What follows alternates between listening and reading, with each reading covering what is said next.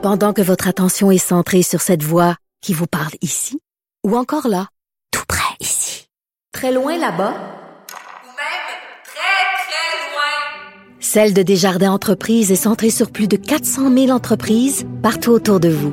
Depuis plus de 120 ans, nos équipes dédiées accompagnent les entrepreneurs d'ici à chaque étape pour qu'ils puissent rester centrés sur ce qui compte, la croissance de leur entreprise.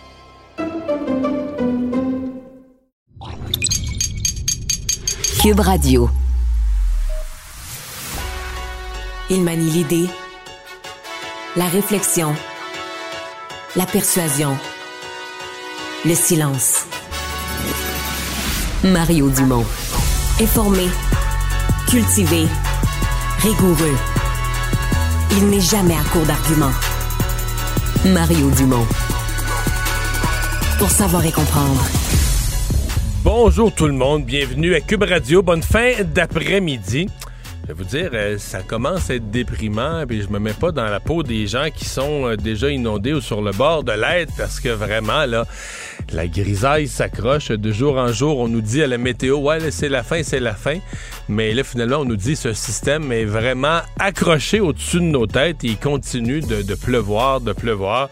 Euh, c'est le cas à Montréal, c'est le cas aussi euh, dans d'autres régions, la Naudière, Mauricie. Euh, ça arrête, ça reprend, mais on a l'impression qu'on n'est jamais capable de se de ces précipitations supplémentaires, malgré que globalement la situation, comme les pluies sont pas torrentielles, la situation a l'air de revenir dans la plupart des endroits un peu euh, à la normale, euh, pendant que les autorités nous ont annoncé, vous l'avez peut-être entendu aujourd'hui, qu'on a retrouvé euh, le corps de l'un des deux pompiers décédés à Saint-Urbain, dans la rivière du Gouffre.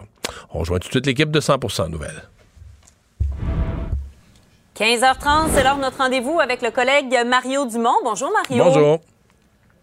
On a un sondage léger TVA Nouvelle à se mettre sous la dent qui euh, démontre une, une baisse de la CAQ dans les intentions de vote suite à la volte-face du troisième lien, notamment dans la région de Québec, euh, le parti qui perd 14 points. Est-ce que tu crois qu'à ce moment-ci, à la CAQ, on se demande comment euh, redresser la barre euh, dans la région de Québec surtout? Je sais pas qu'est-ce qu'on peut faire euh, parce que là c'est pas pas facile à réparer hein. Euh, moi euh, si j'étais à la CAQ, je m'inquiéterais plus trop pour la région de Québec parce qu'à mon avis dans la région de Québec euh, le choc qui est là, le choc est pleinement encaissé. Euh, c'est les points ils les ont perdus là, perdre 14 points là, d'un sondage Ouais. à l'autre, c'est énorme. Le danger, à mon avis, c'est l'image de la CAQ, euh, tu sais, la parole donnée, l'image générale, la crédibilité du parti. Où là, tu sais, si t'habites dans une autre région du Québec, ben, tu sais, le troisième lien, c'est pas aussi viscéral. C'est plus que, bah, tu sais, l'image du parti se détériore, c'est un parti qui baisse d'un sondage, c'est un parti qui a manqué à sa parole. Ça se peut que tu t'en décroches, tu comprends, progressivement, là, euh, pas avec la même intensité ou pas avec la même vitesse que les gens qui se sentent localement trahis par un dossier. Mais c'est ce glissement-là, je pense, qui va inquiéter à la CAQ. Parce que dans la région de Québec, je dirais, euh, le mal est fait. Et peut-être même que peut-être même que le sondage là euh, surestime les pertes. Peut-être même que la CAQ d'ici euh, quelques mois va remonter un petit peu dans la région de Québec. Parce que tu sais, le choc est tellement violent, moins 14. Mais euh, ailleurs, au Québec, c'est là que je m'inquiéterais. Parce que l'image est entachée, là, sincèrement, on va se le dire. L'image de la crédibilité de la CAQ a été entachée. Et ce qu'on voit dans le sondage, Marianne, c'est que, sais, je sais pas, est-ce qu'il y a des gens à la CAQ qui rêvaient que parmi des citoyens plus soucieux d'environnement, euh, qui aimaient pas, qui vivent ailleurs que dans la région de Québec, puis qui aimaient pas le projet de troisième lien, qu'on se ralliait à la CAQ en disant, Ah, bon, moi, j'aimais pas ce projet-là, enfin, ils l'ont abandonné, je vais me rallier à la CAQ. Mais il y en a pas, il y en a pas, il y a personne qui réagit comme ça, là. Les gens Ils étaient déjà ailleurs. ils étaient déjà ailleurs, puis ils sont restés ailleurs. Par contre, ce qui était... Bon, là, la CAQ perd des plumes, mais ce qui est drôlement intéressant, c'est que ça se répartit pas. C'est pas comme... euh, C'est pas tombé comme une pluie, là, tu également sur tout le monde. Il y a vraiment des parties où il y a beaucoup de mouvements, puis d'autres parties où il se passe euh, rien. Ben oui, ben on voit comment ça sert bien euh, Paul Saint-Pierre Plamondon. Euh, est-ce que ce sont des, des, péquistes qui retournent au bercail? Parce que, je veux dire, euh, dans la région de Québec, ça, ça fait longtemps qu'ils étaient en exil. Là. Dans la région de Québec, ça peut pas être des péquistes qui retournent au, au bercail parce qu'il n'y a pas eu de péquistes, ça fait tellement longtemps. Ben, le, PQ le PQ premier dans la région de Québec, mais je me souviens pas de ça, d'autant plus que dans ces sondages-là, il faudrait voir la, le territoire exact, mais c'est la grande région de Québec, ça inclut une partie de Chaudière-Appalaches. Et dans Chaudière-Appalaches, Marianne, ça fait, même à l'époque, quand moi j'ai quitté la politique il y a 15 ans, le PQ était mm. déjà disparu de Chaudière-Appalaches. Il en restait des petits exécutifs de comté d'un comté, mais plus de voteurs. Là, dire, c'était des 5, 6, 7% Il n'y avait plus, là. En Beauce, il n'y avait plus de PQ. Euh, dans Montmagny-Lillet, dans, des très petits nombres, des très petits pourcentages de votes. Et donc, euh, si moi, je reste prudent, parce que c'est tellement nouveau de voir le PQ à ce niveau-là dans la région de Québec, qu'on écarquille les yeux, on dit Waouh! Mais si ça devait se maintenir, si ces, appuis dans la région de Québec devaient se maintenir pour le PQ, ce serait tout un exploit pour Paul Saint-Pierre Plamondon et ce serait très prometteur parce que la région de Québec est souvent avant-gardiste, la région qui est parfois avant tout le monde. Donc euh, non, c'est euh, c'est un excellent sondage pour le PQ. Marianne, ce matin pendant mon émission, là, je, je, faisais un peu le, le tableau de l'histoire du PQ, là, la descente aux enfers, euh, puis bon, l'élection de 2018 qui a pas été facile, puis l'après 2018 qui a pas été facile, puis le fond du baril, on pourrait le placer cet été, l'été passé, l'été 2022. Et moment donné, il était à 10% Même certains sondeurs les ont mis là, dans les 1 chiffres, là, 8, 9. Et là, ça a commencé à monter. Souvenons-nous, au début de la campagne, les gens ont dit, ah ben, Paul Saint-Pierre Plamondon, il, il est pas payé. Hein? On le connaissait pas. Il est meilleur qu'on pensait. Il est intéressant. Il est franc. Il est direct. Il défendait l'indépendance avec intégrité. Puis là, écoute, au début, ça, montait d'un point ou deux. Les péquistes s'en réjouissaient, mais ça, a ça a monté à 11, 12, à mi-campagne 13. Mais tu sais, on dit au moins ça descend plus, ça monte. Le jour d'élection, il y a eu 15. Puis le sondage avant mm. Noël, il était rendu à 18. Puis là, le matin, il était rendu à 22. C'est vrai. Fait que là, 10, 13, 15, 18, 22, ça, ça s'en va tout dans la même direction. C'est quand même toute une remontée. C'est quand même toute une remontée. Oui, oui, oui, oui, oui, oui, il faut le dire, absolument, c'est toute une remontée. Puis sincèrement, euh, c'est pas clair que c'est fini, là. C'est pas clair que ça se maintiendra pas, cette euh, tendance-là. Parce que je reviens à ce que je te disais un peu plus tôt. Si la CAQ a sa crédibilité entachée, si la CAQ a son image entachée dans l'ensemble des régions du Québec, on s'en est parlé, je pense, la semaine passée. Moi, je pense que le parti le mieux mieux placé pour récolter les appuis de la CAQ, c'est le Parti québécois.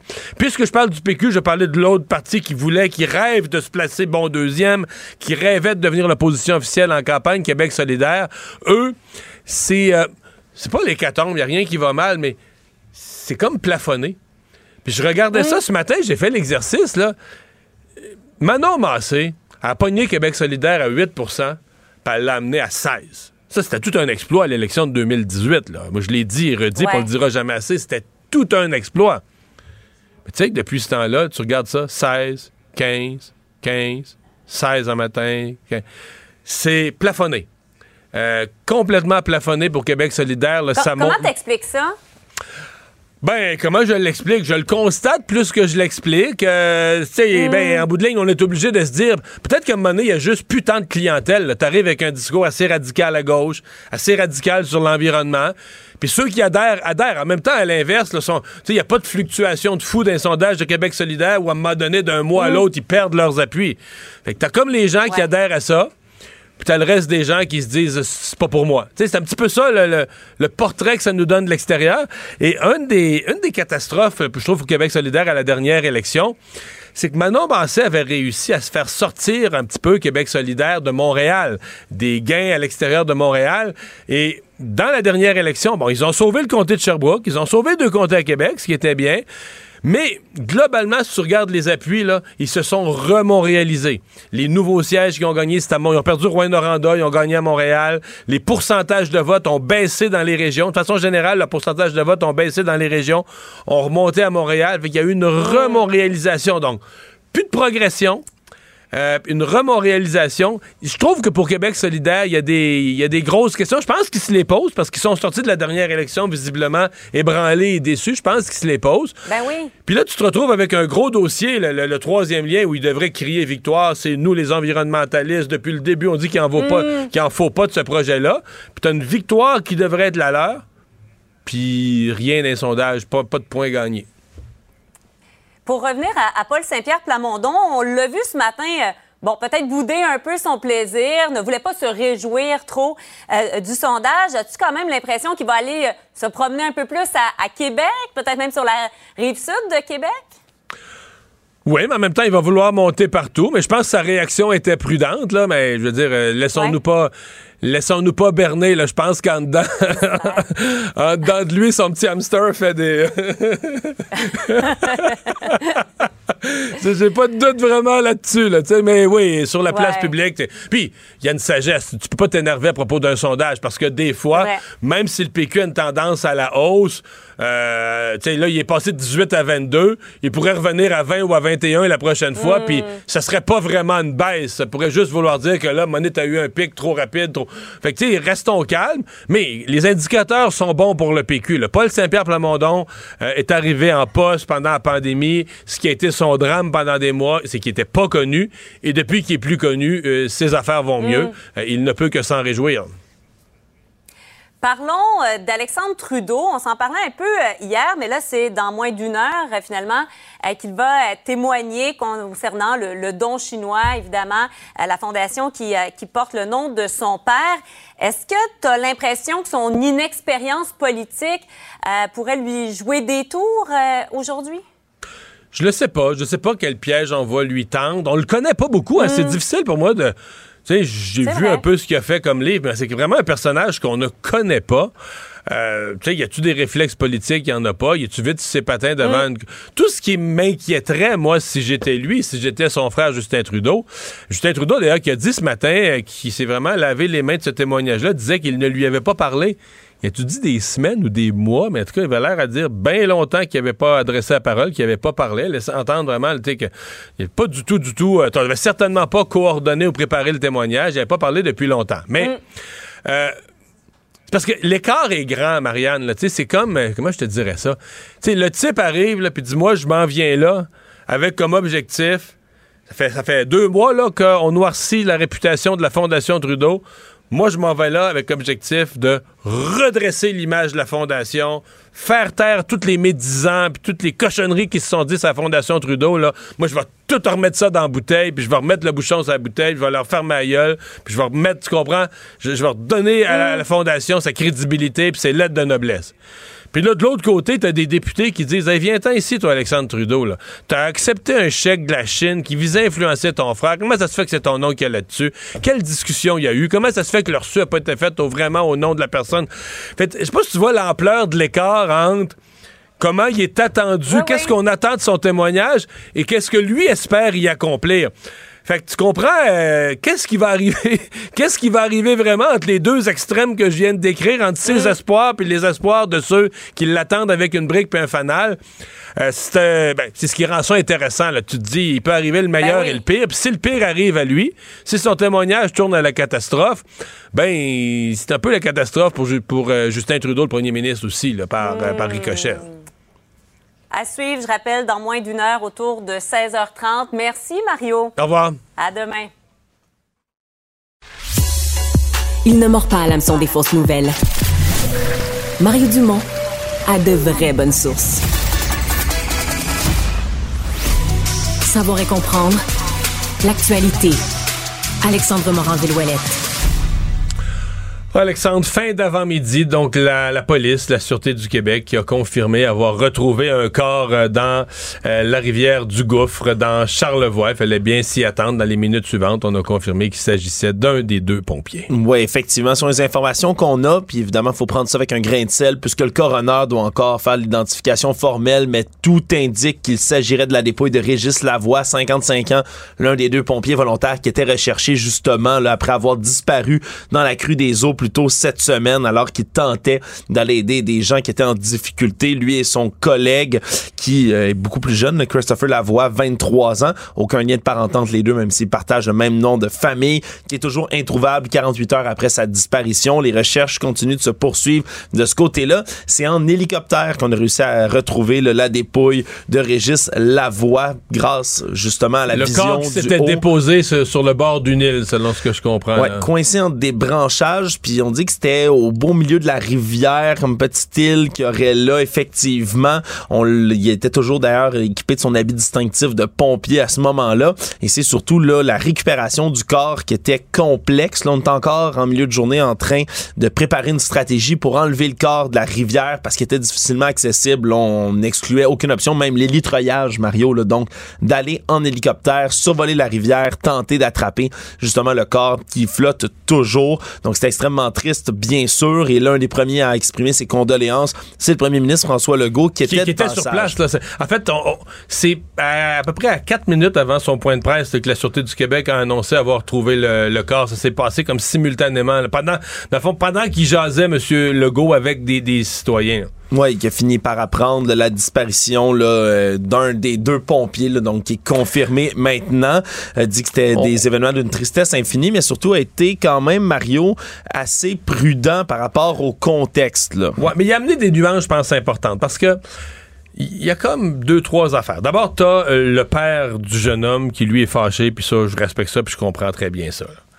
T'as aussi des gens, puis des fois, j'écoute certains de nos collègues dans les médias qui analysent ça comme si, euh, je sais pas comment dire, mais comme si ces pompiers volontaires-là, comme s'il y avait une décision qui est partie du sous-ministre avec des, tu comprends, des journées d'analyse, puis on a pris la mauvaise décision. Puis là, moi, je viens d'un village. Excuse-moi, là. C'est des pompiers volontaires dans un village. Il y a du monde. Puis ce qu'on sait aussi, c'est que le monde était vraiment mal pris. Les gens qui allaient aider, là, ça se refermait autour de leur maison, était devenu comme une île. ça se refermait autour de la maison, l'eau montait partout. Ces gens-là étaient vraiment mal pris, vraiment. Donc ils allaient, ils, allaient vraiment aider des gens en danger. Le temps comptait, la rivière montait, les minutes comptaient. Fait que ça se peut qu'un des deux a dit, gars, moi j'en ai un bateau, on va prendre le mien sais, je pense pas qu'il y ait eu une analyse. Probablement que si on avait eu des hydrogéologues puis tous les spécialistes qui avaient regardé ça pendant 48 heures avec des calculs, ils auraient dit non, il y a trop d'eau avec cette embarcation-là. C'est dangereux. T'auras pas la puissance, c'est dangereux. Mais là, excuse-moi, c'est pas de même la vie. Puis les gens sont courageux, puis ils veulent, ils se sont portés volontaires pour être pompiers volontaires, puis ils se disent, hey, on va y aller, on est capable, on va y aller. Puis finalement, après coup, tu te rends compte que c'était pas la bonne décision. En plus, hier, ce matin, M. Legault a rajouté un élément important. Il dit la rivière à ce moment-là changeait là, de, minute en minute, le flot augmentait. Donc, peut-être qu'au moment où ils ont pris la décision, l'embarcation, il y avait un niveau de courant qui était gérable.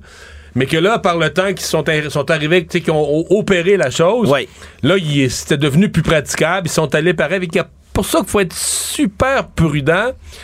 Puis moi, si je pouvais parler aux familles, je leur dirais, arrêtez de vous poser toutes les autres questions, là ils sont morts en héros. Oui, on pourra se les poser, puis le coroner les posera, puis les enquêtes seront faites, puis tout ça, mais ils sont morts en héros. Là. Ils ont vu une situation d'urgence, puis il y a quelque part où je pense pas qu'ils ont été là, forcés par d'autres avec un... Ils, ont, Ils, sont pas des peureux. Ils ont pris un risque mal, mal calculé, mais tu sais, la nature, c'est traite. Les affaires changent vite, tu te fais pogner. Ouais, surtout à ce moment-là. C'est vraiment, comme tu ah dis, ce que François Legault a expliqué. qu'ils sont morts en héros. Point à la ligne. C'est ça l'affaire. Ils ont vu du monde mal pris. Ils étaient courageux, sont allés. Le reste, est-ce que dans l'avenir, il faudra mieux équiper, mieux outiller, mieux. Mais tu sais, on dit mieux former. Là. Attends, je t'assois dans une salle et je te dis, ouais, là, une rivière, elle monte. Quand même si tu m'avais donné, euh, Mario, un cours de 30 heures. Il y a trois ans. De 30 heures, il y a trois ans. Tu vois du monde sur une île. C'est ça. Tu vois du monde sur une île, l'eau monte. Et puis, je on les a tous vus, là, les images aussi là, de la rivière du Gouffre, puis des autres cours d'eau au Québec en ce moment, là, qui sont avec un débit complètement fou en raison, là, hmm. justement, de, de ce débit d'eau. Vraiment. Puis, tu sais, des fois, là, on donne des médailles d'honneur à l'Assemblée nationale à des gens extrêmement courageux qui ont sauvé des vies, c'est qu'ils sont allés d'un véhicule en feu. Mais tu dis, il aurait aussi pu mourir. Là. Ouais, c'est des gens qui ça. L'explosion serait arrivée, l'explosion serait arrivée 30 secondes ou 60 secondes plus tôt, il aurait été dedans, il serait mort. Fait qu'il aurait eu, il serait décédé plutôt d'avoir une médaille d'honneur. La ligne est mince parfois. un geste extrêmement courageux, c'est un geste où tu mets ta, ta vie en jeu pour en sauver une autre tu le fais, tu le fais pas, tu le décides, tu le décides pas. Puis, or, tu peux pas demander une étude universitaire à des étudiants au doctorat. T'as trois secondes pour décider. Fait que, tu sais, c'est pour. Que je trouve qu'il s'est dit bien des choses. Moi, je je veux pas empêcher que les enquêtes de coroner, puis s'il y a des conclusions, puis des outils nouveaux qui doivent être donnés aux pompiers volontaires dans l'avenir, que tout ça se fasse. Pour l'instant, que les, les informations disponibles, moi, je retiens qu'ils sont morts en héros. Mario Dumont. Plus pratique que n'importe quel moteur de recherche. Une source d'information plus fiable que les internets. Pour savoir et comprendre, Mario Dumont. C'est une histoire euh, qui avait retenu l'attention, qui en avait un peu fait rire certains parce que c'est sûr que ça faisait ça faisait un côté inspecteur Clouseau, là.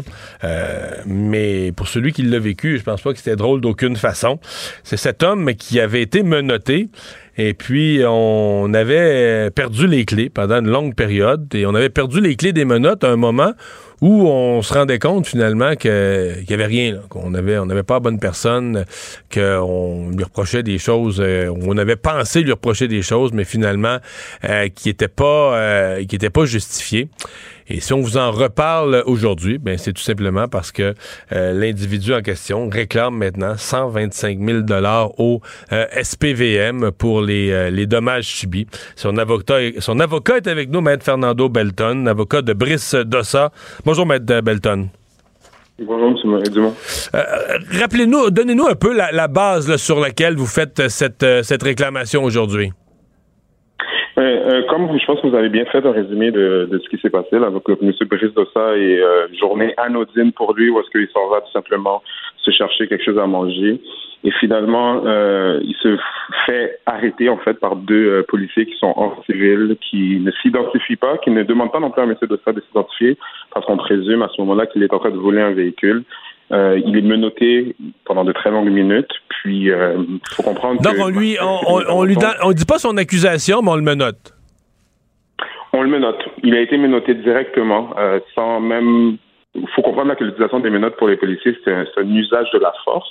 Il faut encore qu'on puisse être en mesure de dire, ben, cette personne-là présente un danger pour, pour notre sécurité. Mais on est très loin de tout ça. Mais je pensais même qu'il fallait être, je pensais même qu'il fallait être carrément en état d'arrestation pour se faire passer les menottes, moi. Mais il a été arrêté, en fait. Ouais, que les policiers procèdent à une arrestation parce qu'ils disent j'ai un individu devant moi qui est pris en flagrant délit d'infraction criminelle. Donc, il a été arrêté.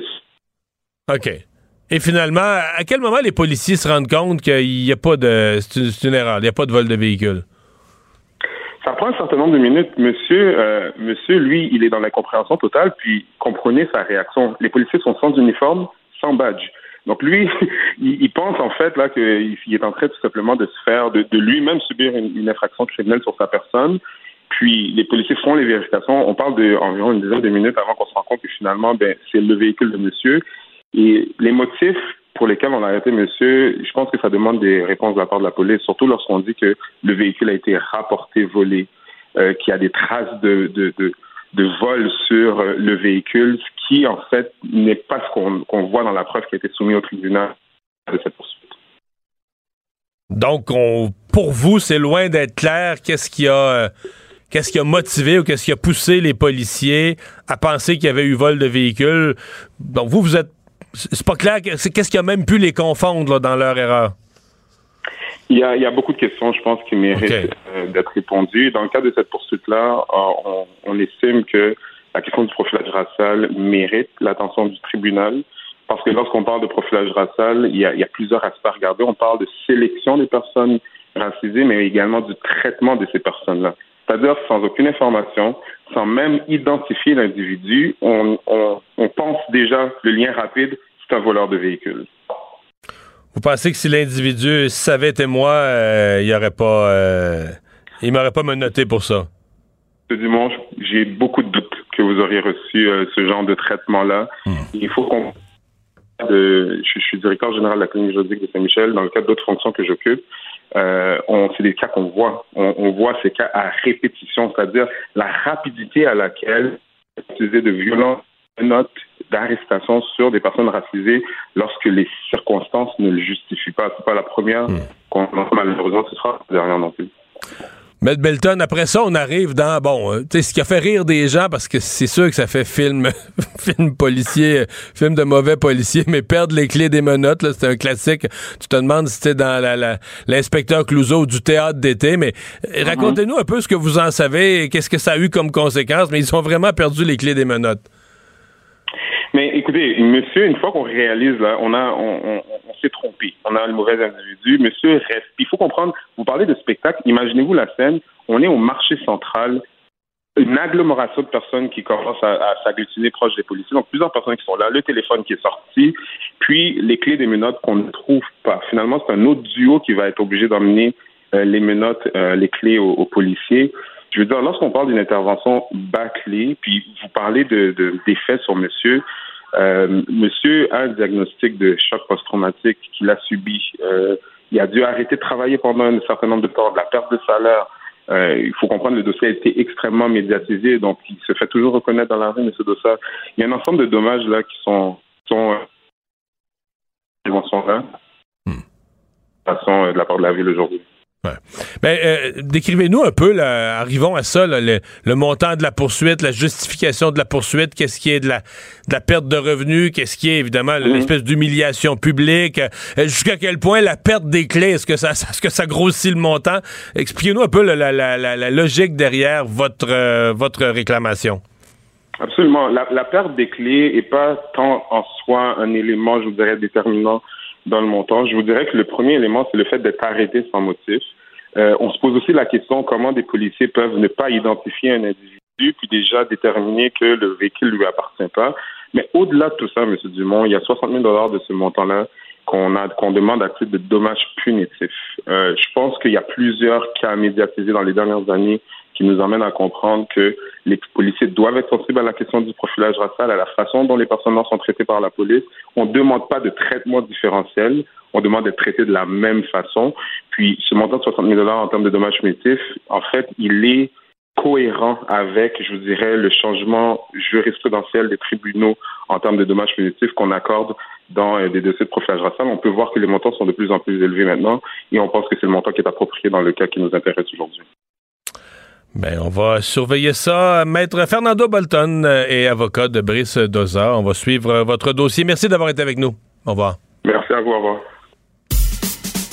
Mario Dumont. Probablement capable de vous battre à n'importe quel jeu de société tout en débattant des enjeux de société. Économie, finance, affaires, entrepreneuriat. Francis Gosselin. Bonjour Francis. Salut Mario. Alors la Fed qui euh, devait annoncer aujourd'hui, qui était dans une réunion hier et aujourd'hui, qui se concluait avec l'annonce euh, pour les taux d'intérêt. Pas de surprise? On en avait parlé hier et c'est euh, ce qui devait arriver arriva. Mario, la Fed a annoncé qu'elle allait rehausser là, son taux directeur de un quart de point. Donc on passe à une fourchette entre 5 et 5,25% selon les différents produits de dépôt au, au, niveau de la Fed. Ce qui amène le taux hypothécaire pour, un, pour l'Américain moyen, dans quelle zone? Je regardais, on appelle ça le taux prime. Là, donc possiblement certaines catégories de clientèle qui peuvent avoir un taux en bas de prime, mais c'est le taux un peu euh, vraiment le pour tout le monde. Ouais, c'est 8 maintenant aux États-Unis. Donc, ceux et celles au Canada qui sont à 6, 6,2 peuvent se rassurer que c'est encore pire au sud de la frontière. Euh, évidemment, là, ça va faire mal à certains ménages qui, exactement comme au Canada, là, sont certains dans, certainement dans la même situation, qui vont arriver au terme de peut-être 2, 3, 4 ans d'un prêt hypothécaire ou qui avaient eu un, prêt à 2 ou 2,5% qui vont venir renouveler au Puis le marché a été chaud en même temps que nous. Il y, en a, il y en a qui ont payé cher leur propriété. Exactement, exactement. Puis là, qui vont se retrouver à payer des paiements hypothécaires de près, près, du double de ce qui était hier. Donc, ça va forcément avoir un impact sur le marché immobilier américain. Quel sera-t-il? C'est difficile à dire. Une des euh, questions qu'on se posait hier, c'est évidemment le, les taux d'intérêt comparatifs aux États-Unis et au Canada ont un impact sur le dollar canadien. Exemple, si, si la Fed augmentait son taux plusieurs fois, puis pas le, pas le Canada, mm-hmm. le dollar canadien planterait. Est-ce qu'aujourd'hui, je comprends que c'était anticipé, tout le monde savait que ça allait arriver, c'était probablement déjà, euh, déjà intégré, mais... Ben, je, je sais pas si... Tu sais, moi, jusqu'à la semaine dernière, j'avais une certaine hésitation. Là, les échos qu'on a eu depuis le début, le début de la semaine, pardon, c'était que ça allait effectivement être cette augmentation-là. C'est ce qui est arrivé aujourd'hui. Comme tu le dis souvent, les taux de change, les marchés anticipent ces choses-là. Euh, aujourd'hui, on n'a pas vu une variation majeure du taux de, du taux de change vers le dollar canadien, mais ce qu'il faut savoir, c'est que ce taux de change-là, il est surtout impacté par des décisions d'investissement dans des produits de placement à long terme, le bon du trésor, etc., qui, à cause que le taux directeur américain est plus élevé aujourd'hui, ben, deviennent soudainement plus alléchants. Mais ça prend un certain temps avant que ces mouvements-là d'argent, là, à, hmm. coup de milliards de dollars. Pour, l'expliquer aux gens, c'est que là, par exemple, les bons du trésor américain donnent un meilleur taux d'intérêt. Donc, si toi, t'es, je sais pas, une banque canadienne ou une grande entreprise canadienne ou quelqu'un qui a bien de l'argent à placer aux États-Unis, Ben, tu vas être intéressé par des bons du Trésor américain qui donnent un meilleur taux. Mais pour acheter des bons du Trésor américain, faut d'abord que tu t'achètes des dollars américains pour les payer, les, pour payer les bons du Trésor. Donc, si tu achètes des dollars américains, tu augmentes la demande pour le dollar américain, l'offre et la demande. de- C'est la logique, peut-être un peu compliquée, là, mais. Euh, Oui, voilà. Puis contrairement à no- ma décision, la décision d'un auditeur ou la tienne, Mario, de commander quelque chose sur Internet là, à coût de 25 pièces ou de 200 pièces, quand, on, déc- quand les banques ou les grandes institutions, les caisses de dépôt, etc., décident d'aller acheter des bons du trésor, c'est à coût de milliards, de dizaines de milliards. Donc, rapidement, le taux de change peut évoluer. Contrairement à des changements dans les comportements des consommateurs, les préférences, j'achète canadien, j'achète américain, euh, qui peuvent, eux... C'est lent C'est et- très lent, puis c'est imperceptible de jour en jour, de mois en mois. Les mouvements euh, monétaires sur les marchés d'échange peuvent parfois se souvenir assez rapidement. Est-ce que ça va avoir un impact? Ben, c'est sûr que ça va en avoir un maintenant. Est-ce que le, le- dollar canadien va perdre 10 cents? C'est peut-être euh, difficile à dire exactement. Ben, pas avec une, pas avec un Pas point, avec un point quart de 25. point. Mais en fait, en fait, est-ce que la Fed, parce qu'il y euh, il y avait la décision à deux heures, euh, une demi-heure après, M. Powell donnait ses explications sur sa décision. Qu'est-ce qu'il a dit pour l'avenir? Parce qu'au Canada, quand même, la Banque du Canada a donné des indications moyennement fermes qu'on voulait plus augmenter les taux. Est-ce que Jerome Powell a, a- a dit la même chose? Est-ce qu'il a dit là, c'est fini, c'était Euh, la dernière? Il n'a pas dit comme euh, M. McClem l'avait fait, on fait une pause. Là, il y a pas comme M. McClem avait vraiment dit là, le 25 janvier de mémoire, on, on fait une Au pause. Canada, Et les donc, taux, on arrête, Ce qu'il disait, c'est qu'à la prochaine rencontre, on va pas réaugmenter. Il se donnait comme on va skipper un beat, puis on, on reverra. Puis là, dans les faits, la pause au Canada, on le sait, elle est pas mal. Euh, elle est pas mal- perdure. elle- elle perdure. Euh, aux États-Unis, on n'a pas eu cette déclaration-là, mais clairement, M. Monsieur, euh, Monsieur Powell semble dire que on est comme arrivé à un, un certain plateau. Euh, on continue de vouloir combattre l'inflation de manière très agressive. Pas mal tous les analystes disent que c'est un peu la fin du parcours. C'est la dixième augmentation du suite, là, Mario. Donc c'est quand même, ça va vite. Puis la dernière fois, la dernière fois que le taux était aussi élevé, c'était en 2006, donc ça fait près de 20 ans. Ça avait bien été dans les années suivantes, l'économie? ça avait été bon pour l'économie? C'est drôle parce que, tu sais, de la même façon que, bon, 2007, 2008, là, tu sais, puis on a vu, la séquence qui a mené à ça, euh, ça a commencé avec, bon, c'était pas une même histoire exactement, mais ça a commencé avec des histoires bancaires, puis ça nous amène à notre autre sujet dont on a parlé beaucoup ces dernières semaines, puis hier en particulier, c'est que là, ce nouveau quart de point, ce qu'il va faire, c'est qu'il va encore rajouter un petit peu de difficulté à certaines banques régionales qui sont sous-capitalisées, qui ont acheté énormément de bons du trésor à l'époque où les rendements étaient À 1%, relativement là. à 1%, 2%. Fait que là, ça, ça perd de la valeur. Ça perd de la valeur. Puis là, euh, tu sais, on, on- on en, on en a parlé à d'autres tribunes, mais je veux dire, c'est, c'est- l'enjeu, c'est que c'est pas en soi un quart de point qui change la game complètement, mais des fois, c'est le château de cartes qui va. C'est, c'est la goutte de trop. Puis là, est-ce Ouais. que euh, on a vu, euh, bon, SVB, Signature, plutôt cette semaine, First Republic, est-ce qu'il y a une quatrième banque? Puis là, c'est comme je le dis, une fois que ça part, ces histoires-là, c'est une cinquième, une sixième. Puis là, le système bancaire américain est, est ainsi fait que la traînée de poudre, elle peut se répandre rapidement. Puis on, évidemment, on, là, je parle de moi-même, là, puis les Canadiens, le monde, on veut pas avoir euh, cette situation-là comme Une on l'a vécu en crise bancaire, 2008, non. 2009 aux États-Unis. Le pétrole, lui, qui continue à descendre, à dégringoler, euh, ça, euh, c'est toujours une contradiction parce que les gens sont heureux à la pompe, mais le Canada est un gros producteur de pétrole. Fait que si on s'intéresse à notre gouvernement, à l'économie canadienne, on peut pas tant que ça s'en réjouir. Euh, Est-ce que c'est vraiment parce qu'on anticipe une récession? Est-ce que c'est le... C'est une des raisons parce que, ben, évidemment, là, ça, c'est les, les marchés pétroliers anticipent toujours les fluctuations de la demande prochaine, future, en lien avec les stocks, en lien avec la production. Tu te rappelleras qu'il y a un mois, là, le 3 avril, le PEP Plus avait décrété une forte baisse de la production de 1,2 milli- millions Ben, de si je barils fais l'historique, Ouais.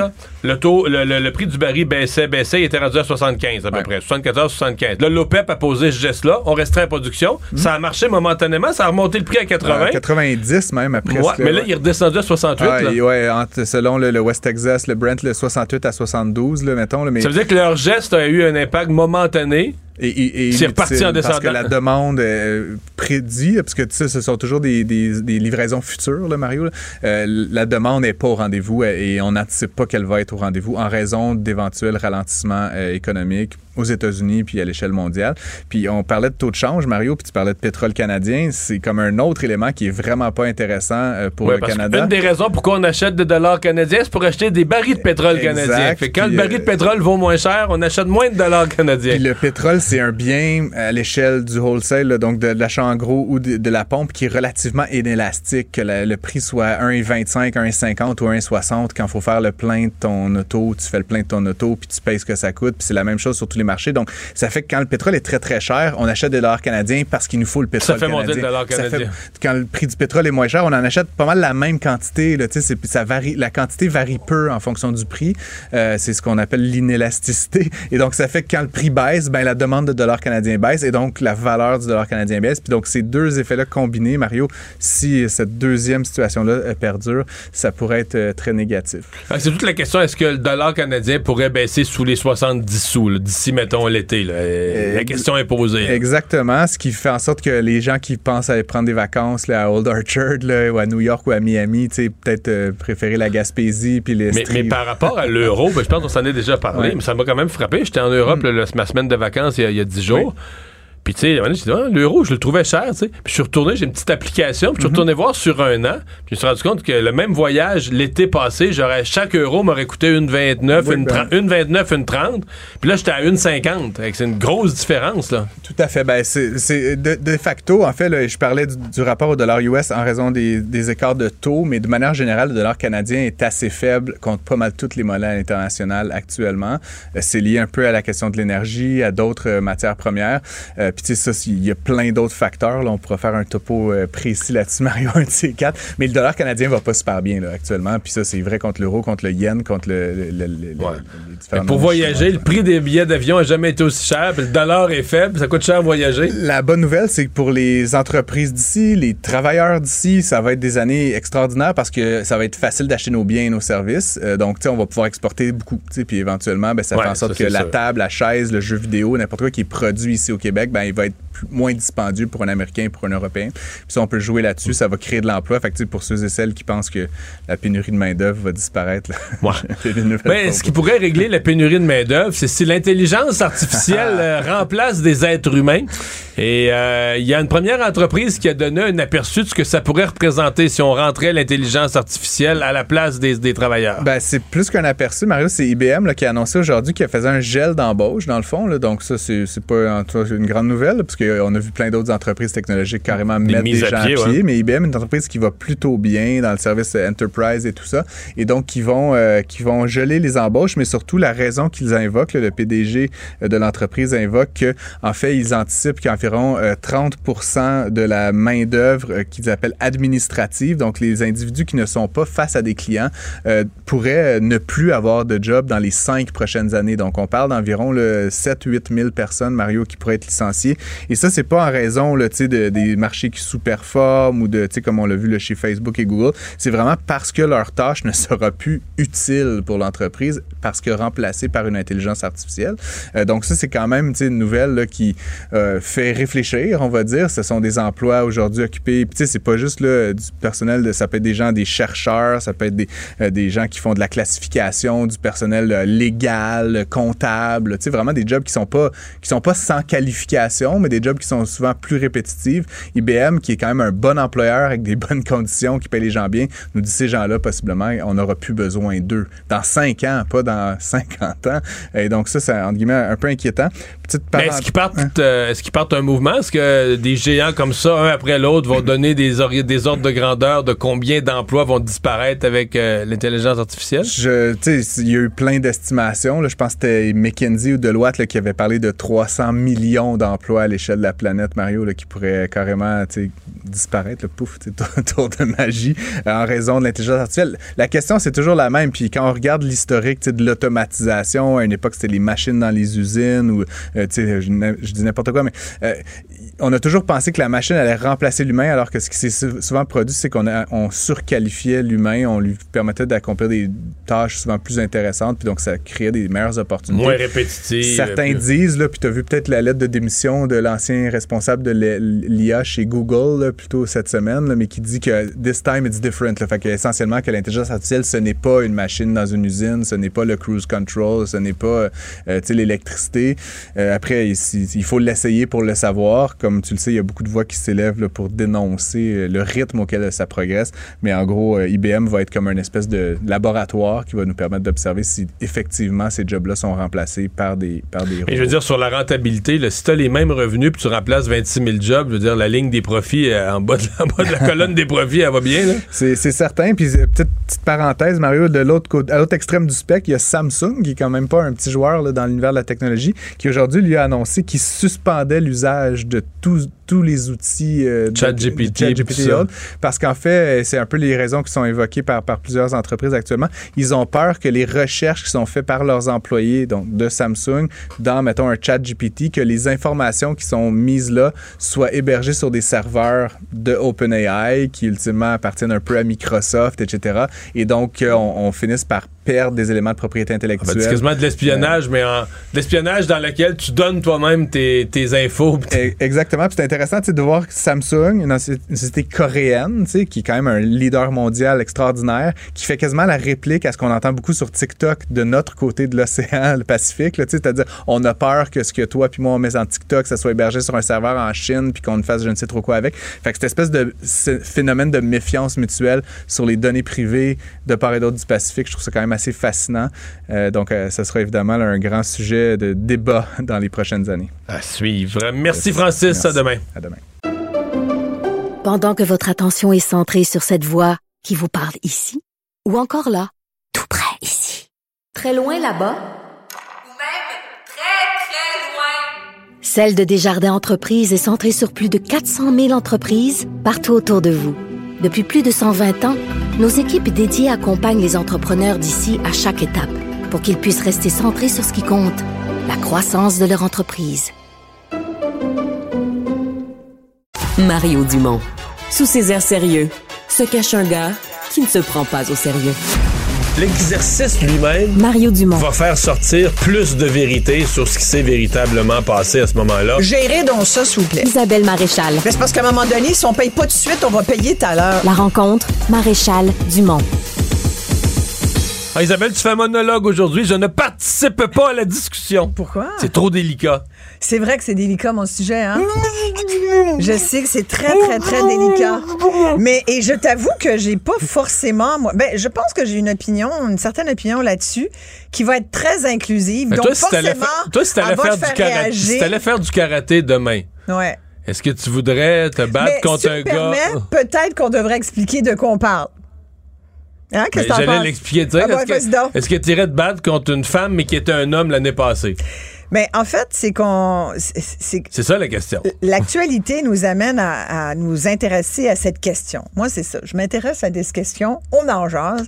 Et là, ce qui m'a, ce qui m'a intéressé, c'est que il y a effectivement de plus en plus de gens dans le, dans les réseaux de sport, entre autres le réseau du sport étudiant et, et des fédérations sportives et à l'international, parce que ça touche les Olympiques aussi. Donc, il y a de plus en plus de gens de sport qui disent, on reçoit chaque année, en tout cas au Québec, c'est à peu près une quinzaine de nouvelles demandes par année de jeunes qui, qui sont nés dans un corps qu'ils estiment ne pas être leur corps de genre et qui souhaitent euh, changer de genre. Donc, ces jeunes transgenres, qui sont aussi des athlètes, souhaitent qu'on les reconnaisse dans leur discipline qu'elle ou qu'ils pratiquent. Et là, donc, alors ça donne, entre autres, on parle de, de, cette jeune femme de 21 ans qui euh, fait partie maintenant de l'équipe féminine de volleyball du cégep de la BTB-Témiscamingue.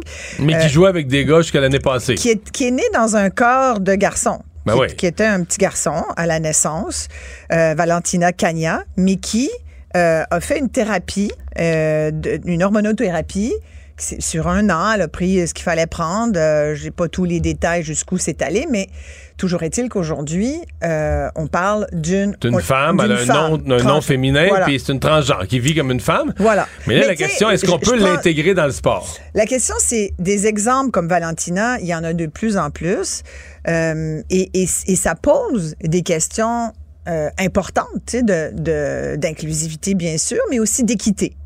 C'est-à-dire, est-ce que euh, quand tu as, par exemple, un- une, athlète qui est née dans un genre, qui, était auparavant euh, un garçon, donc qui grandit, puis après la puberté, qui devient donc un, un jeune homme, euh, puis quand c'est aux Olympiques, ça peut être carrément, ils sont pas forcément jeunes, il y en a des, des plus vieux. Donc, un homme dans un corps homme, né homme plutôt, qui devient femme, peut-il compétitionner sans créer un déséquilibre? En fait, je pense que c'est ça la question qui intéresse beaucoup les fédérations sportives et qui n'a pas forcément la même résonance partout. Parce que si tu regardes aux États-Unis, il y a des fédérations qui ont dit hey, Garde bien, t'es né un gars, tu vas rester un gars, Non, puis mais tu vas. c'est l'enfer, ça Et- se ramasse devant les tribunaux. C'est d'une complexité. Je faisais des farces qu'on tellement veut pas en com- parler. ah, mais en haltérophilie, entre autres Ah ouais. Ben, aux- États-Unis, là, a c'est un des- nid de nid de vipères, c'est compliqué, euh, c'est des sources de chicanes. Mais par contre, tu fais quoi le jour où sur un podium d'haltérophilie, t'as trois personnes qui étaient qui sont des femmes, t'as trois femmes, là, Ouais. médaille d'or, d'argent et de bronze, mais les trois c'était des, c'était des hommes, mettons, il y a trois ans. Ouais. Mais Est-ce que tu est-ce que t'en conclus que les femmes nées femmes sont désavantagées? Écoute, c'est intéressant de se poser la question parce que, ou- oui, un premier abord, tu pourrais dire, ben là, clairement, il y a un, un désavantage parce que l'homme, à la base, est plus fort que la femme. Et c'est là où je dis que c'est intéressant parce que, en majorité, c'est le cas, là. Mario, on n'ira pas contre la nature, que tu veux, c'est de même. C'est vrai que les gars sont plus forts que les femmes, sauf qu'il y a des exceptions. Ben ouais? Puis, et, et moi, je pense que ça peut faire partie des exceptions aussi, de dire, ben écoute, tu sais, on, moi, je pense à, à- à la joueuse de hockey euh, Poulain. Euh, écoute, elle est, elle est fabuleuse. Pour moi, cette fille-là, elle peut jouer dans une équipe de gars. Elle n'est pas transgenre, là, je rassure. C'est pas ça. L'idée, c'est de dire, il y a des femmes qui, ont, qui, qui jouent comme des gars, qui ont, des, qui ont une, une Non, mais force là, de lancer frappé de gars. Je t'arrête. Isabelle, elle pourrait, là, dans la Ligue nationale. a- je veux dire, Manon Réau m'a joué. Complètement, complètement. Mais, mais là, elle joue dans une. Tu sais, elle fait partie de l'équipe canadienne de hockey. Donc, euh, mais ce que je veux dire, c'est qu'on là, je parle de la force physique, ou de la capacité physique, puisque tu me poses la question, est-ce que ça se pourrait, est-ce que ça créerait pas un déséquilibre? Fait que je pense que, tu sais, juste le regarder sous l'angle de, ben, traditionnellement, les hommes sont plus forts, donc dans des disciplines où la force est mise en avant, comme l'haltérophilie, ça va forcément créer un déséquilibre. Tu pourrais dire, ben, Peut-être en général, mais peut-être pas dans le particulier. Puis il y en a même qui disent que c'est arrivé, puis euh, ça n'a pas été. J'entendais quelqu'un aujourd'hui qui disait, ben, c'est- pas prouvé que c'est toujours que l'équation va toujours donner un avantage à, aux transgenres qui, qui seraient nés dans un corps d'homme. C'est dit. Mais quand dit- on dit que c'est pas prouvé, euh, je veux dire, dans les mêmes catégories, mettons en haltérophilie, dans les mêmes catégories de poids, hommes et femmes, Mm. la médaille d'or se gagne pas à- au même poids, là. Non, mais si tu as le poids qui fait que tu peux te, être admissible à cette catégorie, je veux dire, après, tu sais. Moi, je trouve que c'est. Puis c'est, c'est probablement la discipline d'exception, l'haltérophilie. Ben, les sports de combat, Mais encore là, les sports Il y a de l'habileté, il y a de la Ouais, l'habileté, il y rapidité, des- mais- le- il y a eu certains exemples où des femmes ont dit, là, veut dire, ça on peut pas se faire frapper de même, là. Ben, c'est sûr. Avec cette Et, et- et puissance-là, c'est là. là, c'est pour ça que la notion de. Moi, je pense qu'il faut être inclusif, Mario. On n'a comme pas le choix, tu sais, puis poser la question. Puis je pense que le fait que aujourd'hui les, euh, les directives qui sont réclamées par les associations sportives, c'est parce que tout le monde marche sur des œufs. Tu sais, quitter pour dire, ben non, toi, regarde, t'es né dans un corps de, de gars, t'es devenu une, une femme, mais nous, on considère que t'es resté un gars. Qui, qui on est pour juger de ça? Et- Mais c'est pas. On- On, considère, on considère pas, non, on on considère pas que t'es resté un gars, mais pour du sport de haut niveau, qu'on- tu sais, je veux dire, si tu joues dans une ligue de garage au volleyball, ou, puis même le volleyball, c'est pas un bon exemple, c'est un sport où ça peut se dissoudre. Mais si tu joues dans une ligue de garage où tu fais du sport amical, euh, je pense, on Mais fait. il y, a- il y a des mais si tu, vas aux, fédérations. Si tu vas aux Olympiques, euh, Il y a des fédérations, je trouve ça intéressant, qui ont mis certaines balises.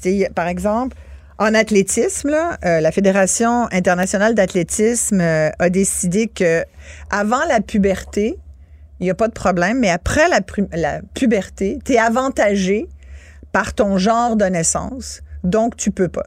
C'est une balise. Après, on peut dire, ça veut dire que si tu es né dans un corps de garçon, ben tu peux pas euh, ensuite. mais tu comprends que ça va, une balise comme celle-là va être contestée ah, mais dans chaque pays, dans dire, les j'allais droits, dire. les chartes Après, des droits. On peut ben- ne pas être d'accord, et puis c'est là où après. Moi, je pense, tu sais, pourquoi je t'en parle aujourd'hui, c'est parce que c'est le genre de sujet justement qu'on veut pas aborder parce que là, tu sais plus comment dire les mots. Tu sais, juste quand tu es cisgenre comme moi et toi, ben, on- comment on aborde ça et tout. Moi, je pense qu'il faut être inclusif. Euh, je pense qu'il y a de la, de la tu tout- toute la question, on en est arrivé aujourd'hui en 2023. euh, c'est important de reconnaître qu'il y a effectivement des, des personnes qui ne sont pas bien dans leur genre. Ça, c'est reconnu, Et- là. Ben, c'est pas reconnu par tout le monde, Mario. Ben- c'est reconnu de plus en plus. Je pense que de Moi, je en reconnais plus ça. de gens... Moi, ce que je reconnais ça, ce que je ne leur reconnais pas, c'est le droit à eux, mettons, de, de m'interdire à moi de dire que je suis un homme, puis de l'interdire qu'on l'écrive dans le Code civil, puis dans les lois du Québec que ça existe un homme, une femme, une mère. Je suis pas prêt à leur accorder ce pouvoir-là. C'est-à-dire, ce que tu dis, c'est que tu n'es pas prêt à ce que l'exception ou la Mène ou- tout. devienne euh, et préséance sur le, le- le commun, c'est-à-dire Voilà. sur la majorité. Puis moi, je suis d'accord avec toi. Pour En moi, même- être inclusif, c'est de dire, ben, tu veux faire ça, ça va être payé par le système de santé, euh, on- tu vas avoir des droits et libertés, tu vas être reconnu, personne n'a le droit de... Mais, il, est mais interdit, part- il est interdit de ne pas t'embaucher sur cette base-là, c'est une discrimination qui va être Mais punie. si ton passeport, ton permis de conduire, ta carte d'assurance maladie euh, statue que tu es une, une femme transgenre, une femme, point. C'est pas marqué transgenre sur ton, permis. t'sais. À partir du moment où tu es une femme, tu es une femme. Pourquoi tu pourrais pas? t'sais? Mais moi, je veux Même dire, si euh, ça défie, tu peux dire, ben, ça défie la logique. C'est clair qu'il va y avoir déséquilibre, puis avantage à l'athlète dont le genre de naissance aurait été masculin. t'sais. Mais, mais on en est là pareil. Fait en des fois, il n'y a pas de mais loi partant- parfaite. Oui, mais en partant, c'est aux femmes à parler, dans le sens que si dans tous les sports, on fait voter toutes les femmes, puis Ouais. qu'ils disent ça, puis qu'ils gagnent plus de médailles, puis ils s'en foutent, je veux dire, moi... euh, Voilà. je- Mais, Mais, ce qui me fait moment- peur, ce qui me fait peur, c'est que ce que je vois, ce que je lis, euh, jusqu'en Australie, partout, en haltéro, c'est que les femmes sont les compétitrices femmes quand ils se font battre mettons, en haltérophilie, la médaille d'or une transgenre, elles sont extrêmement frustrées, Ouais. mais n'osent pas le dire. Personne parle parce qu'elles se disent on va être cancellé. Et on- Exact. plus personne. Donc, et ça, une fois que tu as cette peur de parler, une fois que tu as cette espèce de terrorisme qu'on pourrait te canceller de la société, parce Ouais. que là, les femmes parlent plus, là, je me dis, ouais, là, là, on a un problème? Mais tu sais, je me disais, comment on, comment on aborde ça? Parce que c'est une vraie question complexe. là. C'est un vrai débat de société quand tu y penses. Là, parce que ça. Tu sais, là, on parle du sport, mais on pourrait parler d'autres domaines aussi. euh, et, Mais il n'y a pas, il y a, il y a pas vraiment mais non, c'est parce que le sport, c'est comme. Ça comme- cristallise tout le débat. Là, tu parce que là, Ben, c'est c'est très que un, concret. t'as un véritable avantage dans certains sports, puis t'as une situation compliquée. Mais si les femmes disent, nous, ça nous dérange pas. Parce qu'à l'inverse, là, il n'y a pas... Il a pas d'hommes qui militent pour empêcher en haltérophilie que des femmes devenues hommes viennent lever des poids, là. Parce qu'ils ont pas peur, ils sont pas menacés de perdre des médailles avec, euh, tu sais. Non, mais ça pourrait aussi. Tu sais, Elle Ouais, pourrait ouais. être aussi forte, là, dans, dans le fond. Là. C'est toujours de dire l'attribut, c'est un attribut masculin, alors que c'est moins un attribut féminin. Tu sais, moi, je pense qu'il y a des exceptions, puis sans doute qu'on est là-dedans. Tu sais, on est dans, le- dans l'exception. Mais moi, je pense qu'il faut en discuter. Il faut en discuter comme on fait là, parce que contrairement à, ce que tu disais, tu dis, on, ben, tout le monde a compris que c'est le même. Là. Moi, je pense que non. Moi, je pense que non. Je pense qu'il y a bien des gens qui, soit ils se mordent la, ils se mordent la, puis ils n'osent pas le dire, ou alors, dans des cercles plus restreints ou à la maison, tu sais, quand euh, t'es pas en onde, là, ça, ça jase, puis ça... Je pense qu'il y a- encore beaucoup de fermeture. Beaucoup de fermeture à tout- toute la communauté LGBT, LGBTQ2+, tous, que tu sois homosexuel, lesbienne... Mais tu vois, une des choses, si tu veux créer de la fermeture, là, LGBTQ2, 3, 46 Ouais. plus, MD, ça, ça rend le monde fou. Voyons, c'est une joke, là. Il ajoute une lettre Ouais. toutes les semaines, là. Pour vrai, là. Juste ça. Puis là, après ça, t'as les partis politiques qui se font une compétition entre eux. Qui va mettre le plus de lettres? Et moi, je suis arrivé, là, au deuxième cul avant l'autre. Ça veut dire que je suis plus ouvert. Hey, c'est une maudite farce, tout ça. C'est une connerie. Tout ça. Voyons, euh, dis, dis- dis ce Mais que ce, c'est, qui est ridicule, c'est de vouloir, par exemple, ce que la proposition du Parti libéral euh, est d'enlever le mot femme. Ben, pour, c'est pour ce qu'ils demandaient, parlait- Ils ont Non, répondu à un lobby, là. C'est ce qu'on on leur demandait. Non, mais je pense qu'ils se sont rendus compte qu'ils s'étaient mis les deux pieds Avec la majorité. Parce que, tu sais, c'était sur la procréation assistée. C'est toujours bien une femme qui accouche Ben non, aujourd'hui. ben non, tu peux plus dire ça. Tu sais, Ben oui, tu le dis. Puis la preuve, c'est qu'ils ont fait Ah, excusez-nous, on l'avait. On a, le pire, c'est la, c'est le pourquoi, la, ra- la raison pour laquelle ils ont enlevé cette proposition. J'entendais Marc Tranquet qui disait Ah, excusez-nous, on s'attendait pas à un tollé, une réaction de la sorte. Mais vous vous attendiez à quoi? C'est le gros bon sens à un moment donné qui doit mener. Mais moi, sur ce dossier des, des athlètes transgenres. Euh, puis ça, tu sais, c'est les Olympiques là, c'est ils font quoi? C'est que dans, dans certains pays, tu sais, ils sont ils sont passibles de de, de peine de mort. hein. Ah ben nous, oui. alors, ça, ça c'est un autre problème. Le respect des droits fondamentaux. c'est incroyable. Tout ça pour, pour cause d'orientation sexuelle différente de celle de la majorité. Fait que moi, je dis, je trouve ça intéressant que les fédérations sportives lèvent le voile là-dessus, lèvent le drapeau rouge, puis disent, hey, nous, on veut, qu'on, on veut de l'aide. Mais, on, va, sais. on va encore être là-dedans dans 25 ans, mon parce que ce que, ce que les fédérations. C'est-à-dire que Moi, ce je que les fédérations. De toute façon, jusqu'à maintenant, d'après ce que j'ai compris, personne s'est fait dire non, là, parce que comme on marche sur des œufs, on au Québec, on a comme tu sais, un jeune qui fait une demande, là, un jeune Mais aux transgenre, États-Unis. est accepté. Mais aux Ouais, États-Unis, ils là, se sont fait dire non en ils haltérophilie. ouais, ouais. C'est devant les tribunaux. Euh, Il y a eu un jugement, d'ailleurs. C'est Ouais. c'est- devant les tribunaux depuis des années. là. Et en natation aussi. D'après ce que je comprends, en natation aussi, tu as la règle. Mais alors, peu importe la. Tu sais, il faut des balises. Moi, je pense qu'il faut. Puis selon le sport, puis il y a des sports tu sais, qui sont. Tous les sports sont pas égaux. Tu as des sports différents. Peut-être qu'il faut une règle différente pour l'haltérophilie, qui possède la natation, qui possède des, des autres sports. Tu sais, Est-ce que le ski acrobatique, ça, ça a un rapport? Est-ce que. Mais ça prend quand même des directives pour que ça, ça soit compris, discuté, puis euh, qu'on ait à la fois cet équilibre, cette équité, mais aussi cette inclusion de tous les genres. Merci, Isabelle. Merci. À demain. Pendant que votre attention est centrée sur vos urgences du matin, vos réunions d'affaires du midi, votre retour à la maison ou votre emploi du soir, celle de Desjardins Entreprises est centrée sur plus de 400 000 entreprises à toute heure du jour. Grâce à notre connaissance des secteurs d'activité et à notre accompagnement spécialisé, nous aidons les entrepreneurs à relever chaque défi pour qu'ils puissent rester centrés sur ce qui compte, le développement de leur entreprise. Pour savoir ce qu'il y a à comprendre, Mario Dumont. Un adolescent de 17 ans poignardé. Une autre femme assassinée. Il est visé par des allégations d'inconduite sexuelle. Les formations politiques s'arrachent le vote des familles. Comment faire fructifier votre argent sans risque? Savoir et comprendre les plus récentes nouvelles qui nous touchent. Tout savoir en 24 minutes. Avec Alexandre Morin-Villouellette et Mario Dumont. En manchette dans cet épisode, les corps de deux pompiers retrouvés dans la rivière du Gouffre par les autorités.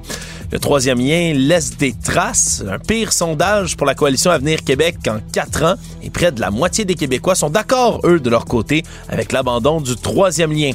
La police retrouve l'arme de la tentative de meurtre sur Leonardo Rizzuto. Et le Kremlin accuse l'Ukraine d'avoir voulu assassiner Vladimir Poutine. Tout savoir en 24 minutes. Savoir en 24 minutes. Bienvenue à Tout savoir en 24 minutes. Bonjour Mario. Bonjour. On avait retrouvé plus tôt ce matin, là, grâce à l'hélicoptère de la Sûreté du Québec, un tout premier corps dans la rivière du Gouffre. C'était le corps vraisemblablement de Régis Lavoie, 55 ans, le plus vieux des deux pompiers volontaires à être porté disparu depuis 48 heures dans la rivière, justement. Je rappelle les faits, ils sont allés porter secours à deux individus, deux résidents qui avaient beaucoup de difficultés à se dépêtrer de l'eau qui fait, a- la arrivait rivière de avait plus en plus. encerclé leur maison, là, et l'eau montait, montait, les, les, les ramenait, les restreignait à un territoire de plus en plus limité. Et donc, on a tenté d'aller justement là, les extirper de cette situation-là. Et malheureusement, l'eau les a emportés. Finalement, les deux personnes qu'ils allaient sauver qui ont été secourues par l'hélicoptère de la Sûreté du Québec. Mais on était sans nouvelles des deux pompiers volontaires. Et là, on a retrouvé là, dans les dernières minutes le corps du deuxième pompier. Il s'agit cette fois-ci de, du, du Christopher Lavoie, le collègue de 23 ans, donc de Régis Lavoie, qui n'ont, euh, même s'ils partagent le même nom, aucun lien de parenté. Et donc, on les a retrouvés tous les deux. Ça a été plus compliqué ce matin, extraire le corps de Régis Lavoie, lui qui était coincé dans des branches. Ouais, parce que la rivière est la encore grosse, euh, c'est ça. La rivière est encore gonflée. Ouais, puis on veut pas risquer la vie de quelqu'un d'autre en allant chercher le corps justement d'un des deux individus. On a dû là étudier toutes sortes d'options pour le sortir de là, voire même de l'hélitreuillage, donc avec un hélicoptère pour aller le sortir. Mais bon, donc le deuxième corps qui est finalement retrouvé et ça avait euh, l'annonce du tout premier corps retrouvé avait coïncidé avec la visite de François Legault, le premier ministre qui était sur place à Baie-Saint-Paul pour euh, apporter du soutien, confier aux citoyens également que de l'aide va arriver, de l'aide financière pour ceux qui ont tout perdu, parce que le bilan, Mario, là, continue de s'alourdir pour les maisons qui sont euh, considérées presque comme perte totale, là, où il y a des inondations tellement massives qu'il va falloir reconstruire à la grandeur. Et donc, on a garanti du côté du premier ministre qu'il y allait avoir de l'aide financière apportée aux gens. Et là également, M. Legault tempérer aussi le jeu, tenter de calmer le jeu autour des spéculations sur l'envoi justement de ces deux pompiers-là à cet endroit. faut comprendre que le père du plus jeune des deux, des deux victimes avait exprimé beaucoup de colère hier en, en confession avec nos collègues du journal en disant que son fils ne savait pas nager, qu'on l'avait envoyé selon lui dans une situation beaucoup trop dangereuse. Mais comme l'a dit le premier ministre aujourd'hui, Mario, c'est des décisions là, qui se prennent là, vraiment là, sur rapide. un scène très rapidement pour tenter de secourir Dans les une situation changeante, parce que la rivière, elle était euh, de minute en minute, d'heure en heure, la, la rivière devenait de plus en plus dangereuse. Et on ne le sait pas, on n'était pas là. Qu'est-ce qu'ils se sont dit, là, les deux pompiers? Les gens sont courageux, les gens qui font ce genre de travail-là, les pompiers volontaires, tu sais, ils voient des gens mal pris, le réflexe c'est d'aller aider, des fois avec les moyens du bord, même si t'as pas tout l'équipement, mais tu t'as beau dire, ah, ils n'ont pas tout l'équipement voulu, mais peut-être que pour l'avenir, on va se le procurer plus d'équipement dans les municipalités, je sais pas, mais si tu l'as pas l'équipement, tu te dis, ah ben nous, on n'a pas l'équipement, ce monde-là, euh, tant pis pour eux. Ouais. Tu sais, tu veux aider, tu dis, bon, ben avec l'équipement qu'on a, mon bateau personnel, on va, tu sais, le réflexe des gens, c'est d'aller aider. Enfin, c'est ce qu'ils ont, euh, c'est ce qu'ils ont fait, puis ils sont morts en voulant sauver la vie des autres. sondage aujourd'hui, sondage léger TVA Nouvelle qui a été mené entre le 28 avril et le 1er mai, c'est-à-dire à chaud, là, vraiment, tout de suite après le recul de la coalition Avenir Québec sur leur promesse phare, du troisième lien. Et l'impact, Mario, se fait vraiment ressentir. C'est le pire sondage là, en termes d'intention de vote depuis que la CAQ a été portée au pouvoir en 2018. là. On a perdu là, globalement dans l'ensemble du Québec 4 points. On est passé de 40 en février, 40% d'intention de vote à 36% faut comprendre quand même que la CAQ reste, trône encore et toujours au sommet des sondages mais c'est vraiment dans la région de Québec que c'est massif. On parle de 14 points de pourcentage perdu, passé de 40% à 26% ce qui démontre bien, Mario, que la promesse du troisième lien, surtout dans la région de Québec, mais ça a déplu à beaucoup de gens là, sur place. Ben, c'est-à-dire que ça aurait été moins pire. S'il ne l'avait jamais promis, peut-être qu'il n'aurait jamais monté autant, mais il n'y aurait jamais eu une baisse aussi radicale. C'est que là, tu promets, tu promets, tu promets, puis tu te, tu te drapes dans cette promesse. Là, tu, sais, te, tu te bétonnes, tu te solidifies dans l'idée que tu a pas de recul possible, quelles que soient les études, ce projet-là va se réaliser. Et du jour au lendemain, tu sais, tu décrochage complet, tu laisses tomber la promesse, donc il faut s'attendre à une réaction viscérale. Pour moi, le premier fait du sondage, c'est la baisse de la CAQ. Le deuxième fait du sondage, c'est que pour la première fois depuis vraiment très longtemps, depuis quelques années, il y a un parti qui se positionne bon deuxième. là. Euh, chez les francophones, comme dans l'électorat en général, là, dans les deux, les deux sondages importants, chez les francophones et dans l'électorat en général, le Parti québécois se positionne bon deuxième. Ouais, qui viennent récupérer le 4 points de pourcentage que la CAQ a perdu, le passe de 18 à 22% Donc c'est encore loin derrière la CAQ dans, dans les Ouais, intentions mais de vote. c'est quand même. Ben, parce que, maintenant, l'élection, là, c'est pas compliqué. T'avais la CAQ à 40% puis les autres étaient 15, 15, euh, 14, 12. Personne même, même franchissait 15, le 20, 15, là. 15. Et tout le monde était autour des mêmes pourcentages, autour du 15% Alors là, t'as un parti, t'as la CAQ qui est à 36, mais t'as un parti qui est à 22. Puis les autres sont encore euh, derrière, la 15-16, 14-15-16. Donc là, tout à coup, t'as un parti qui vient se positionner en bon deuxième, et ça, c'est le Parti québécois. Oui, qui Euh, vient récupérer les plumes que la CAQ a perdues dans la Sinon, c'est Éric Duhem à Québec qui en ramasse un peu lui aussi. Oui, à Québec, c'est lui qui vient quand même en chercher, mais malgré, malgré tout, là, même s'il continue à augmenter dans la région de Québec, reste que les intentions de vote pour ce qui est là, des autres partis, donc le Parti conservateur, mais également le Parti libéral, euh, Québec solidaire, ça reste sensiblement la même chose qu'à la dernière élection. Donc vraiment, l'alternative, ça devient le Parti québécois. En même temps, il y a beaucoup d'idéaux, là, d'idéologies qui se retrouvent à la fois chez la CAQ et le Parti québécois qui peuvent justifier que certains électeurs qui se sentent trahis décident de sauter dans le bateau du Parti québécois. Et dans euh, la dernière heure, Mario, on a eu la deuxième moitié de ce sondage euh, léger TVA Nouvelle. Et celui-là se concentre sur est-ce qu'on est d'accord ou pas d'accord avec la décision de Sur le François fond, Legault. là, le, le troisième lien. Ouais, sur le, le- surtout la décision, le, le troisième lien, mais de, de reculer dans le cas du troisième lien. Et là, il y a 47% des répondants au Québec qui sont d'accord avec ce recul-là de la CAQ, 29% qui sont en désaccord, un 25% eux qui ne se prononcent pas ou qui ne le savent pas. Donc, globalement, les Québécois sont d'accord avec le recul que la coalition Avenir Québec Ouais. a opéré.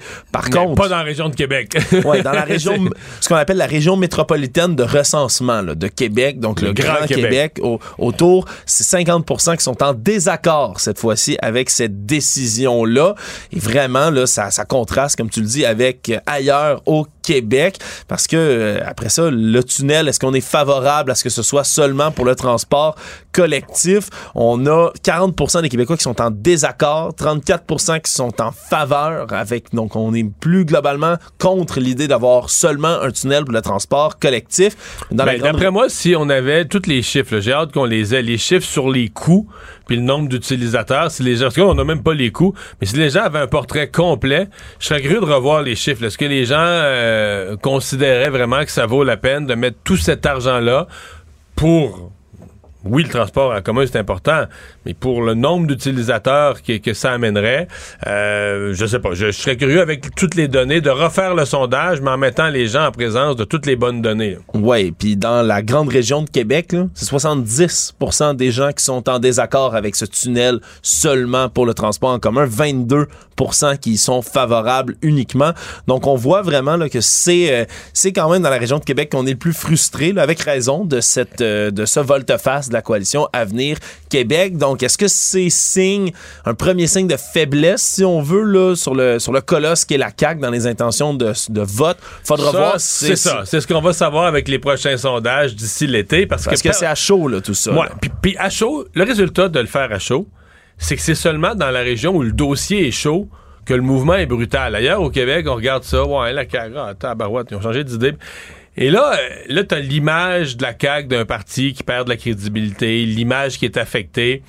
Alors, c'est là qu'on va voir l'impact dans les autres régions du Québec, où là, c'est beaucoup plus lent, parce que du champ, dans les campagnes électorales, il y a des moments où ça bouge vite, les débats, là, tu peux voir les sondages bouger de 3-4 points. Mais en général, dans la vie en général, hors, euh, hors élection, les sondages bougent plutôt lentement, sur des périodes d'un trimestre. Donc là, c'est là qu'on va voir dans le reste du Québec, est-ce que l'image de la CAQ va se maintenir ou est-ce que les, les maladresses, puis ce qu'on entend, puis ce qui se dit dans la région de Québec, est-ce que ça va se répercuter sur l'image du parti dans les autres régions? Il y a quand même des partis qui stagnent. Le Québec solidaire, le Parti libéral, euh, pas grand-chose qui bouge. Le Parti libéral, en fait, c'est pas compliqué, il n'y a rien qui bouge. C'est comme... euh, Ouais, l'aiguille est vraiment là au beau fixe. vraiment, dans le vraiment collée là. Puis ce qu'on remarque aussi du côté du sondage, c'est que même si on a certains gains dans la région de Québec pour le Parti conservateur, mais on dirait qu'on a plafonné aussi du côté Ouais, des c'est parce qu'on tombe un peu dans l'oubli dans les autres régions du Québec. Fait que là, il y a un petit gain d'un pour cent à cause du, du gain région de Québec, mais pas, euh, pas à part ça. Là. Actualité. Tout savoir en 24 minutes. L'enquête sur la tentative de meurtre qui a eu lieu sur la personne de Leonardo Rizzuto, le co-chef de la mafia montréalaise, avance très très vite. hein. on se souviendra, M. Rizzuto a survécu à la mi-mars à cette tentative de meurtre. On a tiré plusieurs balles en sa direction sans réussir à l'abattre complètement. Et là, ce qu'on annonce aujourd'hui du côté de la Sûreté du Québec, c'est qu'on a réussi à débusquer le pistolet qui aurait servi l'arme du crime dans cette histoire-là, dans le quartier Sainte-Dorothée, juste en bordure, à proximité de l'intersection avec l'avenue des Bois. Et c'est une avenue qui a été empruntée après la fusillade justement par le véhicule suspect à bord duquel prenait place le tireur le 15 mars dernier. Mais là, la police qui a diffusé des images de, de, de, de l'arme dans la pelouse, etc. euh, Ouais, je, je, je suis pas expert Ben, j'ai vu en ces images. policier, Ben, moi, je suis mais- pas expert, mais suis un petit peu expert en communication, assez pour me dire, on dirait que dans ce dossier-là, la police quand même fait tout, c'est poste de commandement, des images du fusil. Ils font tout pour faire rendre vraiment nerveux des gens, le faire capoter des gens. Est-ce qu'il y a une stratégie de faire parler? Mais je trouve, tu sais, mettons, euh, on retrouve l'arme du crime. C'est pas toutes les fois. La police nous le dit. On va faire un petit communiqué. On va dire aux médias. Mais le, fo- le photo up là, Ouais, autour de ça tout sur Twitter tantôt, la, la Sûreté du Québec, des photos disponibles. pistolet dans le Ah gazon, dans le sac. Non, vraiment, là, on, on veut, euh, on veut jouer le grand jeu côté, euh, côté communication. Ben, peut-être puis- euh, Mettre la pression sur des individus, les faire mal dormir un peu, puis les rendre plus jasants. Oui, parce que là, ce qu'on dit du côté de l'escouade nationale de répression du crime organisé, c'est qu'on a toutes les raisons de croire justement que c'est l'arme du crime. Y a des expertises balistiques qui vont venir confirmer cette hypothèse-là très bientôt. Et si on est très chanceux du côté de la police, il pourrait même y avoir des empreintes digitales qui pourraient être prélevées sur l'arme si le tireur n'a pas fait attention, puis surtout si l'environnement depuis ce temps-là n'a pas réussi à endommager de telles empreintes. Et c'est euh, ce qu'on dit, c'est que c'est pas les nouveaux renseignements qu'on a obtenus là dans la foulée des arrestations de deux suspects dans la dernière semaine qui a mené à la découverte de l'arme du crime. Mario, c'est même pas ça. On dit que c'est la fonte des neiges qui a motivé la police à se reprendre des recherches dans cet endroit-là, à refaire un peu le passage qu'on avait fait pour tenter d'en retrouver. Et donc l'arme aurait été, si on veut, si on en comprend tout ça, sous la neige depuis ce temps-là et maintenant avec la fonte, on l'aurait retrouvé. Donc l'hypothèse principale, c'est que le tireur aurait tout simplement balancé l'arme par la fenêtre comme ça en passant puis en continuant leur fuite. Donc on verra là, dans le reste de cette histoire-là ce qui se passera, mais quand même là, ça avance à grand pas comme Ouais. tu le dis Mario. Il y a on- déjà des arrestations aussi. Là. il y a des arrestations puis on, on dirait qu'on passe des messages quand même. La ministre responsable de la condition féminine, Martine Biron, euh, exprimée en études de crédit aujourd'hui, parce que ça, ça se poursuit, euh, ça fait son chemin à Québec, ces études de crédit. On répond à toutes sortes de questions, on apprend toutes sortes de choses sur les le ministères tour d'horizon de tous les dossiers des ministères. tour d'horizon des dossiers. Et là, on est en faveur d'ajouter, du côté de Mme Biron, le terme féminicide au code criminel. C'est quelque chose qui est demandé par les organismes de lutte contre la violence conjugale. là, Parce qu'on sait, on s'est augmenté les féminicides au Canada depuis la pandémie. En 2022, on parle de 184 femmes qui ont été tuées par des hommes, une hausse de 27% par rapport à 2019. Et les organismes demandent, entre autres à Ottawa, d'inclure le terme féminicide dans le code criminel. Non seulement pour faciliter le travail policier dans ces dossiers-là, mais aussi pour reconnaître tout simplement l'existence de ce genre de crime. Même si c'est nommé comme ça dans les médias, nous, on va en parler de cette manière-là. C'est pas inscrit comme tel au code criminel. Et donc, elle Mais c'est dit- juste qu'il faudrait le définir. Parce que présentement, on en parle, mais c'est pas. Techniquement, la définition grammaticale, c'est qu'un féminicide, c'est le meurtre d'une femme parce qu'elle est une femme. Exact. Elle est abattue parce qu'elle est une femme. Euh, Est-ce qu'il faudra faire cette preuve-là de plus? Euh, je- puis là, la ministre Biron a dit ça, mais elle n'a aucun pouvoir là-dessus. Mais voilà, C'est ce le code criminel canadien. Euh, Ce qu'elle explique, c'est qu'elle va rencontrer cet été sa vis-à-vis, le fédéral, la ministre des Femmes et de l'égalité des genres, le Marcy Yen, et elle va lui parler justement de faire avancer ce dossier-là. C'est pas le seul dossier sur lequel là, Mme Biron euh, est, euh, est à cheval en ce moment et parle beaucoup aussi de blinder le droit à l'avortement au Québec, veut ouvrir le débat sur l'accès aux pilules avortives, parce que même si ici au Québec, on a deux fois plus de points de service d'avortement qu'en Ontario, par exemple, on veut entériner, vraiment blinder le droit à l'avortement ici au Québec et donc veut légiférer sur la chose pour sacraliser le droit à l'avortement. Ça aussi, ça risque de donner lieu à quelques débats, mais quand même, des études de crédit qui en apprennent quelques petites affaires comme ça qu'on ne savait pas sur notre politique québécoise. Tout savoir en 24 minutes. Toujours dans les études de crédit, quelqu'un s'est fait prendre euh, les culottes à terre, on va le dire comme ça, Mario. Mais je comprends qu'elle l'a presque avoué là, sur son Facebook. C'est euh, c'est vraiment le cas, Mario. La vice-première ministre Geneviève Guilbeault, là, qui a passé là, hier quatre heures et demie de temps aux études de budget. là. On en parlait même à l'émission hier. s'est fait griller par les oppositions sur le troisième lien, sur toutes sortes de dossiers de transport. Et là, elle a fini par publier en fin de journée sur ses réseaux sociaux une photo dans laquelle elle voulait souligner le travail fait par son équipe parce que c'est un exercice important et blablabla. Le problème, c'est qu'elle a publié une photo d'elle en train de travailler avec ses documents devant elle. Ce qu'on peut constater rapidement, si on fait que euh, zoomer sur la photo en tant que telle, il y a un document devant elle qui est écrit Défi crédit 2023. Et là, sur les photos, si on continue à regarder comme il faut, il y a deux colonnes. Il y en a une dans laquelle il est écrit des mots insolites. À gauche, comme winterisation, sanctuarisé, sibyllin, des mots euh, qu'on prononce pas souvent dans la langue française. Et dans l'autre colonne, il y a des points. Alors, ce que Mme Guilbeault faisait pendant les études de crédit, c'est qu'elle répondait aux questions de l'opposition en tentant de placer, comme, on- comme si on jouait au Scrabble, de placer des mots comme ça insolites dans ses phrases pour que ça paraisse pas tout en marquant des points. On comprend que c'est un jeu qui devait être fait avec, le, avec des membres de son cabinet, mais qui a, euh, qui a été révélé par ses propres photos qu'elle a retirées depuis. Et ça a été confirmé, si on veut, par son directeur de cabinet aussi. Mario, mais c'est pas la première fois, toi qui étais parlementaire, qu'il y a des gens, des députés qui, qui s'adonnent à des petits jeux quand c'est long. Non, qui- c'est vieux comme le monde. là. Moi, j'ai fait ça bien des fois, euh, puis je sais qu'il y a du monde bien avant moi qui le faisait. L'idée de glisser un mot. puis de- Mais par contre, le système de pointage, je trouve, il se donne du trouble. Nous autres, on le cochait. Là. Tu l'as dit ou tu l'as pas dit. pas de points. Il y avait pas 13, 13 points ou 9 points ou 3 points. D'ailleurs, mais, non, mais j'ai quand même une remarque. Ouais. C'est que moi, à ma connaissance, quand j'ai fait ça, moi, c'est, mettons, sans joke, là, des débats à 11 h le soir quand il n'y a plus personne, c'est plate à mourir. Tu sais, les débats pour faire du temps, là, des filibusters, faut que tu étires le temps. Là, il n'y a plus personne à la TV, il n'y a plus personne qui regarde, il n'y a plus de journalistes, il n'y a plus d'intérêt. Euh, T'essayes de pas t'endormir.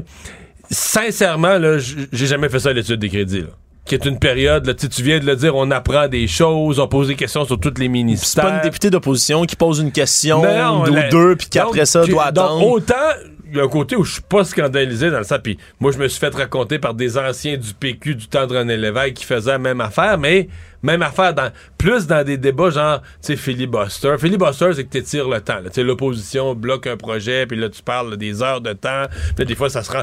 Des fois, à l'époque, on se siégeait jusqu'à minuit. là. Le soir, la session prenait de 8 heures à minuit. Avec de 8 heures à minuit, là. Puis personne qui regarde, là. Tu tiens du Plus temps. personne écoute, t'es assis là. T'es assis là. Ouais, j'ai Puis entendu des- ton de oh, on va se mettre des mots qu'il faudrait que tu passes, là, ça. Ouais, J'ai entendu des histoires de- d'une petite partie de Candy Crush sur le, sur le côté, sur un téléphone. Il y a, y a toutes sortes d'histoires Ouais, qui ça, circulent d'histoires comme ça à l'Assemblée. à l'Assemblée, mais En études de crédit, ça m'étonne. Sincèrement, je dis pas, je trouve pas ça grave, mais je trouve pas vraiment pas ça bon pour une ministre dont les dossiers au ministère des Transports, ça chiole de partout. Tant que t'as les maires, là, présentement, t'as les maires inondés qui disent on n'a pas de réponse du ministère des Transports pour faire reconstruire des routes, pour, tu sais, juste... euh, faut ouais, c'est c'est urgent, là. Fait que là, j'aime, j'aime pas. Fait que je suis pas scandalisé parce que je sais de quoi on parle, je l'ai déjà fait. Mais je l'ai jamais fait, mettons, à 11h l'avant-midi ou à 4h l'après-midi dans un débat vraiment que tout le monde suit, super intéressant. Du Surtout, ministère- tu l'as jamais publié toi-même sur les réseaux sociaux. Bon. Moi, Alexandre, je suis vieux, là. Oui. Fait qu'à l'époque, je, pu- je publiais pas mes vacances sur les réseaux sociaux. Moi, j'ai fini en politique. On commençait ces réseaux sociaux à mettre des, des contenus, puis c'était nouveau. Mais j'ai pas vécu avec l'époque où tu mets tout. Hey, euh, je mange un egg roll. Check ça, euh, l'intérieur du egg roll, on voit très bien les petits bouts de carottes, puis tu le poses, puis tu le mets sur les réseaux. Non, je n'ai pas vécu ça. J'ai pas fait ça en politique. Je le fais toujours. Je le fais toujours pas.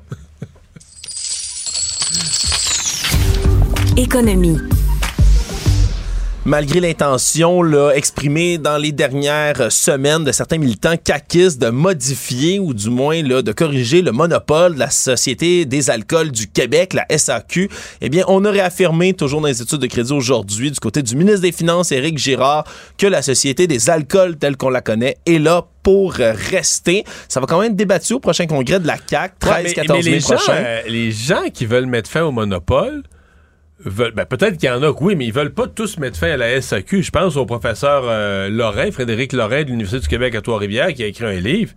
Lui, il veut mettre fin au monopole de la SAQ, mais il veut le maintien de la SAQ. Il veut maintenir une société d'État qui assure une présence là, de, de succursales à grandeur du Québec, de, de Havre-Saint-Pierre à, à Rouen, là, partout.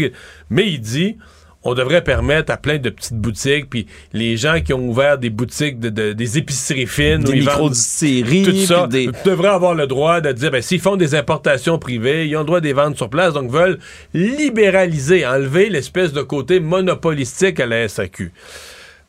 Je sais pas. euh, moi, je pense qu'il y a des gens quand même à la CAQ. Il y a une aile un peu plus à droite à la CAQ que ça fatigue le monopole de la SAQ, qui veulent pas laisser, qui veulent pas laisser le monopole à Éric Duhem des réformes à la SAQ. Ça vient du compte, soit dit en passant, ça vient de la circonscription du Jury-Chassin. Oui. La résolution sur la fin du monopole de la SAQ vient de la résolution d'un député les plus à droite, les plus qui vient de l'Institut économique de Montréal, Yuri Chassin. Donc, euh, moi, ce que ça me dit, c'est qu'il y a un vrai débat à la CAQ là-dessus. Est-ce que le ministre des Finances, aujourd'hui, là, complètement évacué ou est-ce qu'il est qu'il essaie de rassurer les gens à la SAQ tout en laissant entrouverte une porte? Je suis pas certain. La Banque centrale américaine, elle a relevé aujourd'hui son principal taux directeur pour la dixième fois d'affilée depuis mars 2022. C'est un quart de point de pourcentage encore qui a été augmenté, mais surtout, ça amène les taux de la Fed à leur plus haut depuis 2006. Décision prise à l'unanimité encore une fois. Mais ce qu'on a laissé aussi entendre, c'est qu'on semble moins ferme sur les futures hausses des taux que lors des réunions précédentes. chaque fois qu'on avait... C'est peut-être fini. Mais en même temps, on n'a pas dit comme au Canada, c'est fini. Non, c'est ça. Donc, on, laisse on se laisse encore la porte ouverte, mais on a été moins dur dans les mots que les dernières fois. Donc, ça pourrait, là, si c'est pas terminé, ralentir sensiblement là, du côté des États-Unis. Dans notre chronique économique, euh, quand même, Francis nous disait le, le taux, juste pour donner une idée pour l'Américain moyen, le ménage américain, ce que ça représente, le taux prime sur les hypothèques, espèce de taux de base, présentement, avec ça, il est à 8% Ouf. Ouais, c'est ça. Le Monde. Très tôt ce matin, la Russie a affirmé avoir abattu deux drones ukrainiens qui visaient le Kremlin, un centre du pouvoir à Moscou en Russie, et ont dénoncé une tentative d'assassinat de Vladimir Poutine, une accusation qui a été rejetée presque aussitôt du côté de Kiev. On a là par la bouche de leur président Volodymyr Zelensky qui est en visite en Finlande, soit dit en passant, qu'ils n'ont pas attaqué Vladimir Poutine, qui se concentrent sur la défense de leur pays, qui vont pas mener des attaques comme ça en plein cœur du Kremlin. En même temps, il y a toutes sortes d'experts aujourd'hui, Mario, qui se sont relayés sur la question en disant que si la Russie a exprimé si fort et a même diffusé des images. Là, on peut voir les drones comme s'écraser en feu sur le toit du Kremlin en faisant, soit dit en passant, aucun dommage sérieux, là, du tout. Ça a presque rien fait on peut douter quand même de cette espèce de spin médiatique que la Russie fait autour d'un assassinat de Vladimir Poutine. On passait la journée en disant qu'ils allaient répliquer par tous les moyens possibles et nécessaires, mais quand même, est-ce qu'ils ont vraiment tenté avec deux petits drones comme ça d'aller tuer Vladimir Poutine en plein cœur de la Russie? Un peu gros, là. Ben, si si c'est vraiment ça, Mario, ça veut dire que les capacités aériennes de la Russie mais sont beaucoup moins fortes que ce qu'on pensait. En terminant, Mario, il y a une personne qui a ouvert le feu mercredi dans un bâtiment d'Atlanta. On parle d'un mort, quatre blessés, dont trois très grièvement, et qui est toujours en ce moment en euh, fuite. On est toujours en train, là, à l'étape de tenter de le localiser du côté de la police, mais c'est une fusillade qui est très active en ce moment à Atlanta. Résumer l'actualité en 24 minutes, c'est mission accomplie. Tout savoir en 24 minutes. Un nouvel épisode chaque jour en semaine. Partagez et réécoutez sur toutes les plateformes audio. Disponible aussi en audiovisuel sur l'application Cube et le site cube.ca. Une production Cube Radio. Pendant que votre attention est centrée sur cette voix qui vous parle ici, ou encore là, tout près ici, très loin là-bas, Ou même très, très loin. Celle de Desjardins Entreprises est centrée sur plus de 400 000 entreprises partout autour de vous. Depuis plus de 120 ans, nos équipes dédiées accompagnent les entrepreneurs d'ici à chaque étape pour qu'ils puissent rester centrés sur ce qui compte, la croissance de leur entreprise.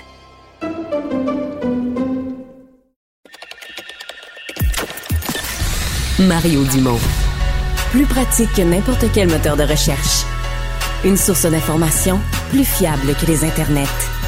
Pour savoir et comprendre, Mario Dumont. Alors, on a ce sondage euh, dont la deuxième partie vient d'être publiée, sondage léger. Euh, deuxième partie qui nous parle de l'opinion des euh, Québécois sur le troisième lien, sur le, le fond. Est-ce que le gouvernement a eu raison ou pas de, de reculer, d'abandonner le troisième lien autoroutier? Christian Bourque, vice-président exécutif de Léger Marketing, est avec nous. Monsieur Bourque, bonjour. Bonjour. Euh, alors, euh, l'opinion n'est pas nécessairement la même euh, qu'on soit dans l'ensemble du Québec ou dans la région immédiate de Québec, là. Ben non, le- si on parle de l'ensemble des Québécois, on est plutôt d'accord. 47% sont en accord, 29% en désaccord. Puis il y a le quart des Québécois qui connaissent peut-être pas assez le projet pour se prononcer. C'est quand Mais même beaucoup, hein? Québec, Ça, m'a on ça m'a étonné parce qu'on on a tellement discuté de ça, le troisième lien, toute la campagne électorale. Il y a encore un répondant sur quatre qui dit Moi, j'ai pas d'idée là-dessus. Ouais, ils savent pas trop où, où se placer dans ce débat-là, je, je pense. Mais quand on va dans la région de Québec, c'est là où ça, où ça brasse, entre guillemets. Euh, Sur le- au, au- au sujet de la ville de Québec, on est assez divisé. 46 en accord avec la décision du gouvernement, 45 en désaccord.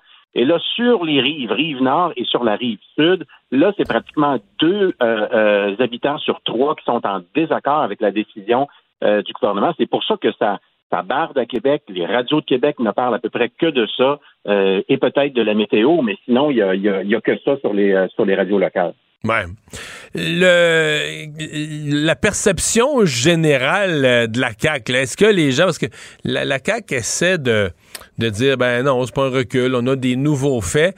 Est-ce que vous avez des indications dans votre sondage? Est-ce qu'il y a quelque chose qui vous permet de dire, est-ce que les gens croient la CAQ? Est-ce qu'il y a une perte de confiance? Oui. Ben, il y a- il y a- la perte de confiance, on la mesure de deux façons différentes. On le mesurait ce matin dans les intentions de vote qui ont été publiées. Il y a une perte nette de 14 points euh, de vote de la CAC euh, qui est disparue là, en l'espace de un mois. Euh, puis essentiellement, c'est plus 8 pour le Parti québécois, plus 6 pour le Parti conservateur de, euh, de M. Duhem. Donc, c'est les deux gagnants, si on veut, de, euh, de l'abandon de ce projet-là. Mais on le mesure d'une autre façon aussi. Euh, cette incertitude-là qu'ont les Québécois face au projet, on leur a demandé, selon vous, est-ce que le gouvernement avait réellement l'intention de construire le, tunnel autoroutier, mais à la lumière de nouvelles données, ont pris la décision de reculer, ou est-ce qu'au contraire, vous pensez que tout ça était une tactique électorale, qu'on a utilisé le troisième lien essentiellement pour aller chercher les votes à la dernière élection? L'ensemble des Québécois a plutôt tendance à pencher pour la deuxième, qu'ils sont un peu cyniques, si on veut, à l'égard des intentions du gouvernement. Et quand vous allez dans la région de Québec, ben là, c'est la majorité des gens, autant de la ville que des banlieues, que ce soit de Lévis sur la rive sud, Chaudière-Appalaches ou sur la rive nord, la majorité pense que tout ça était une tactique pour aller chercher des votes dans la région. Ouais, ça, c'est pas facile à rattraper. Là. Une fois que les gens pensent ça. Non, non, pas du tout facile à rattraper. Euh, en particulier, où une des, problématiques qui se développe, c'est quand on pose la question, bon, vous avez un avis sur l'abandon du tunnel autoroutier, maintenant, que pensez-vous euh, d'un tunnel pour le transport en commun? Donc, est-ce que le projet qui va remplacer celui qui a été abandonné, est-ce que ça, ça emballe les gens euh, de Québec? Pas du tout. En fait, il y a euh, au mieux dans la ville de Québec, il y a le quart des gens qui sont en accord avec le nouveau projet, même si on en sait peu de choses, mais qui serait essentiellement un tunnel auto, euh, euh, réservé au transport en, co- en commun. Et sur les rives nord et sud, ben là, c'est au-dessus de 70% des gens qui nous disent euh, je suis en désaccord avec ce nouveau projet-là. Donc, il n'y a rien qui augure là, de façon très, très positive pour le gouvernement, qui depuis là, tente d'aller chercher aussi d'autres d'autres éléments pour, pour, pour le sauver un peu, comme la cinquième voie sur le pont Pierre-Laporte, là, cette voie-là qui changerait avec euh, la direction de la circulation, mais euh, ça ne regarde pas très bien pour la CAQ à Québec en ce moment. Ouais. Euh, mais parlons des intentions de vote. Là. C'est euh, bon, la CAQ a perdu des plumes, elle a perdu beaucoup à Québec, euh, un peu dans l'ensemble du Québec, quand même un peu. Quatre points, c'est beaucoup, là, mais dans l'ensemble du Québec. Euh, le phénomène, c'est que c'est le Parti québécois qui récupère. Euh, ça, sincèrement, on peut ressortir des enregistrements. Je l'ai dit en de la semaine passée que je m'attendais à ça. Là où je suis surpris, c'est de voir le PQ premier dans le Grand Québec. Euh, on n'a pas vu ça depuis des décennies, là. Ben, depuis des décennies, parce que le- sur- en particulier sur l'île de, euh, sur la, dans la ville de Québec, les libéraux réussissaient à tirer leur épingle du jeu, puis ont déjà eu même des ministres très forts à Québec, euh, puis une présence assez quand même euh, importante. Et puis là, ben, le Parti libéral n'existe plus à Québec là, virtuellement. Ça permet aux autres de faire le plein. Puis en particulier dans l'abandon de ce projet-là, euh, Pierre Saint-Paul, euh, euh, PSPP qui, a toujours- qui, qui depuis l'élection, en tout cas, euh, a, a très bonne image et fait très bien.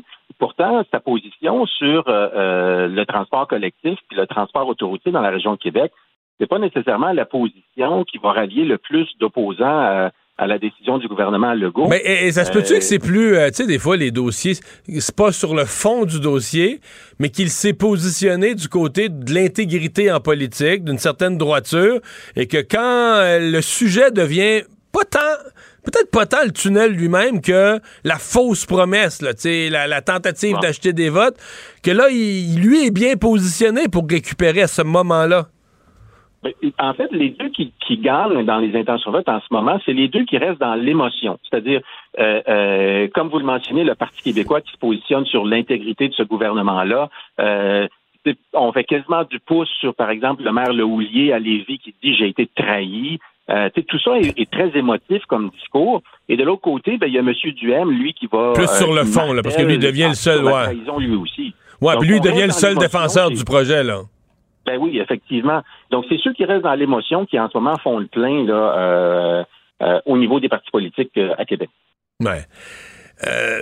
pour les libéraux, ça se passe pas grand-chose.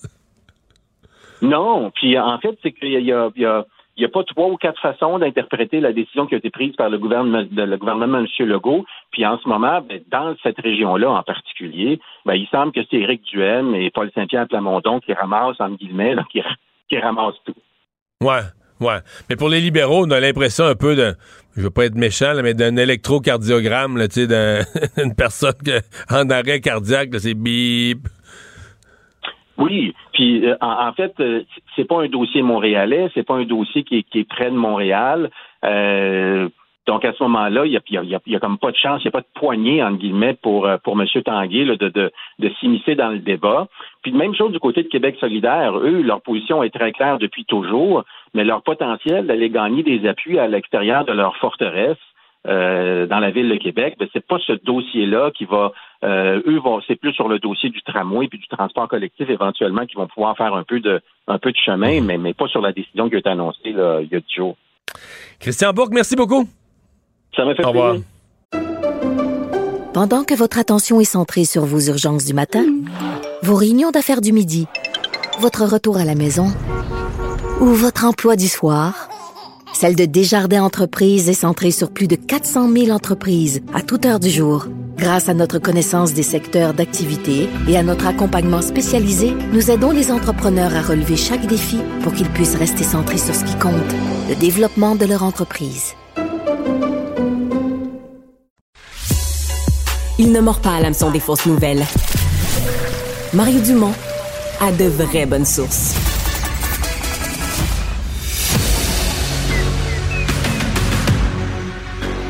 Emmanuel Latraverse. J'ai pas de problème philosophique avec ça. Mario Dumont. Est-ce que je peux me permettre une autre réflexion? La rencontre. Ça passe comme une lettre à la poste. il se retrouve à enfoncer des portes ouvertes. La rencontre, la traverse, Dumont. Bonjour Emmanuel. Bonjour. Alors, un gros sondage, euh, ça faisait un bout de temps qu'on n'en avait pas eu un. Sondage double, en fait, tout un volet intention de vote, puis après ça, un autre volet sur ce que les gens pensent sur le fond du tunnel Québec-Lévis. Ce qui est certain, c'est que ce dossier-là allait faire bouger l'aiguille, il fallait s'y attendre. Oui, il fallait s'y attendre à ce qu'il y ait un ressac dans l'opinion publique, tout particulièrement dans la grande région de Québec. Je ne crois pas cependant qu'à la CAQ, on s'attendait à ce que euh, le, mouvement soit d'une aussi grande amplitude. Euh, c'est vraiment qu'on regarde ce sondage-là comme s'il y avait deux Québec. Il y a le Québec dans son ensemble et il y a le microcosme de la région de Québec. Et c'est principalement ça qui, après ça, fait baisser les intentions de vote beaucoup ailleurs. Euh, la CAQ qui a perdu 14 points ce qui est vraiment euh, monumental euh, en quelques jours, d'autant plus que c'est le berceau de la CAQ. Alors, ça fait doublement mal, je pense, parce que la coalition Avenir Québec vient perdre des plumes dans un, une région de la province qui est supposée être son château fort. Euh, et ce qui est intéressant, c'est qu'elle perd ces plumes-là principalement au profit du Parti québécois. qui se ramasse en première position dans la région de Québec, ce qui n'est pas arrivé depuis euh, Jean Garon, semble-t-il. Tu as une meilleure mémoire politique que moi. ce qui est surprenant, c'est que le gain pour Éric Duhem et le Parti conservateur euh, est bien moins important euh, que prévu. moi, je vois plusieurs choses là-dedans. Euh, sur le transfert au Parti québécois, il y a deux phénomènes. Hein. Il y a le fait que, de un, euh, Paul Saint-Pierre Plamondon le vent dans les voiles. Tu sais, c'est petit à petit, l'oiseau fait son nid, là. Il gagne un petit peu, un petit peu, un petit peu, un petit peu, sans arrêt. Mais je l'ai fait euh, ce matin, Emmanuel, l'échelle, ce que tu appelles un petit peu, un petit peu. Si on parle que le fond du baril, c'était l'été, il y avait un sondage, mettons, on reste chez Léger, on regarde pas les autres firmes, il y avait un sondage au mois d'août à 10% Ça, c'est le fond du baril. À mi-campagne, il était rendu à 13. À la fin de la campagne, les gens ont voté, il était rendu à 15. Avant Noël, il était rendu à 18. Puis un matin, il était à 22. Fait que, on voit un peu l'escalier, le 10, 13, 15, 18, 22. ça, va dans, ça va dans la bonne direction, là. Oui, pour deux raisons. Je pense, d'un, les gens ont commencé à l'écouter. Ils ne savaient même pas c'était qui avant. Donc, euh, c'est une première chose. Et de deux, il a réussi à maintenir ce ton, euh, pas d'authenticité people, mais d'authenticité dans son euh, sa façon idéaliste de faire la politique, où on essaie de mettre les principes avant, où on essaie de s'abstenir de faire les petits coups bas faciles qui marquent des points, etc. Puis de deux, la réalité, c'est qu'il y a un transfert assez naturel pour les nationalistes et les anciens souverainistes de la CAQ. Ils sont fâchés contre M. Legault. Qu'est-ce qu'ils font? Ils rentrent au bercail au PQ, là. Euh, et c'est un peu euh, le message de Paul Saint-Pierre Plamondon euh, depuis le début. Moi, je pense que ce qui fait, c'est un, c'est un, c'est pas un sondage quand on voit qu'il y a une baisse d'intention de vote de quatre points à l'échelle de la province qui fait en sorte que M. Legault pèse sur le bouton de panique, mais il y a certainement un voyant rouge ben. dans mon esprit qui s'allume parce que il y a deux phénomènes dans le, le ressac dans la région de Québec. Il y a le fait que les gens sont en colère sur la question précise du troisième lien, de la promesse d'une autoroute qui a été brisée, puis qu'on essaye de présenter une alternative en robie tout croche, euh, tu sais. Alors, on brise notre promesse sur le troisième lien parce que c'est finalement une promesse mal ficelée. Puis pour se racheter, on vous promet un autre projet mal ficelé. Fait que là, les gens ont un peu une réaction de dire, écoutez, arrêtez de nous prendre pour des valises, là. Mais de deux, il y a quelque chose de plus profond là-dedans parce que faut essayer de comprendre pourquoi est-ce que le, troisième lien était devenu quelque chose, tu sais, t'entends, là, c'est un tunnel entre Québec puis euh, Lévis, là. C'est pas, euh, tu sais, pourquoi c'était devenu un enjeu national? Parce qu'il était symbolique, Mario cet, entêtement à offrir ce tunnel-là, c'était une façon pour la CAC de dire que nous, on est capable d'assumer des promesses on est capable de, défendre des promesses contestées et on est capable de résister à l'espèce de pression politique, sociale de la guerre à l'auto des grandes villes de Montréal. C'est surtout quand à Québec, il y, a une, il y a un ressentiment face à la bien-pensance montréalaise et tout ça. Mettons, ouais. Mais là, c'est comme si M. Legault aussi a jeté ça par-dessus bord parce que c'est vu comme s'il avait cédé aux pressions environnementales.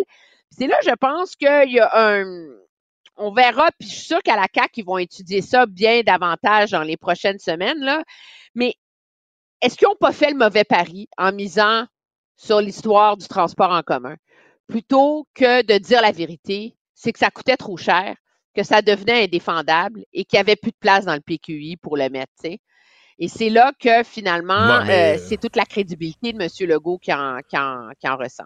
Oui, mais c'est parce que moi, je te dirais, il y a deux affaires là-dedans le non-respect d'un engagement aussi gros, il y a l'engagement lui-même.